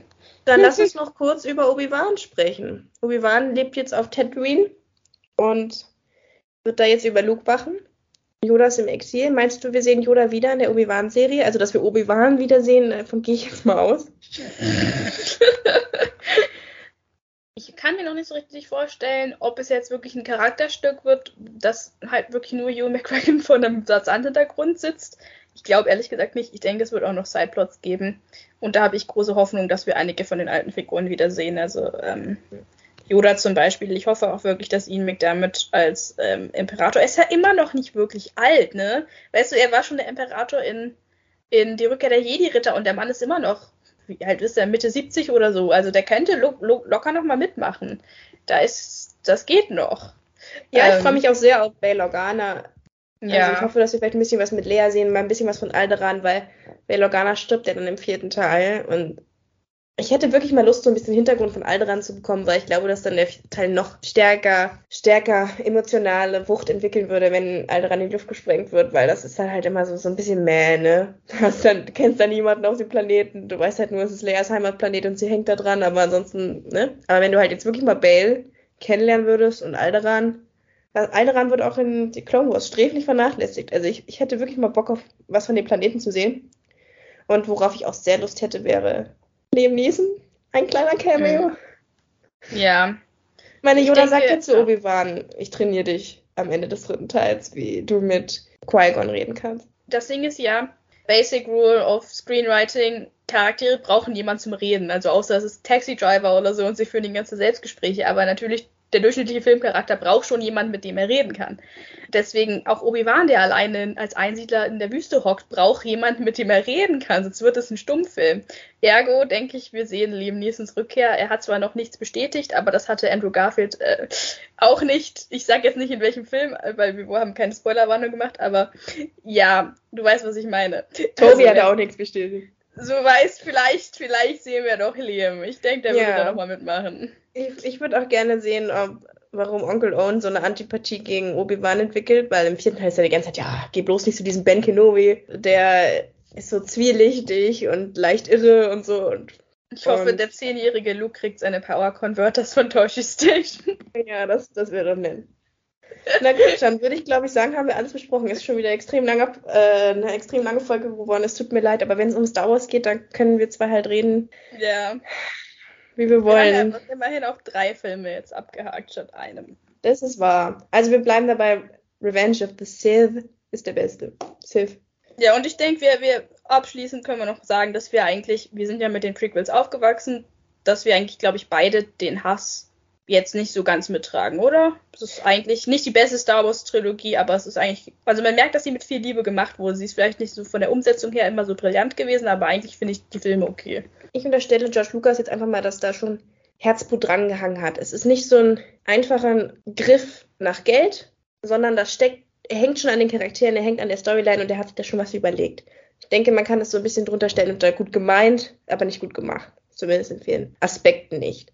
Und das fehlt das ähm, Sequel Trilogie natürlich komplett, weil Disney da einfach nur Geld mitmachen wollte und sich eben nichts überlegt hat. Das muss man George Lucas, denke ich, zugute halten. Er hat da vielleicht auch noch eine gewisse Relevanz gesehen. Er hat gedacht, die Storyline brauchst du jetzt unbedingt. Die habe ich mir überlegt. So, hat, so ist das nur passiert. Und an sich ist es ja auch eine ganz interessante Sache, Anakins Fall so zu präsentieren.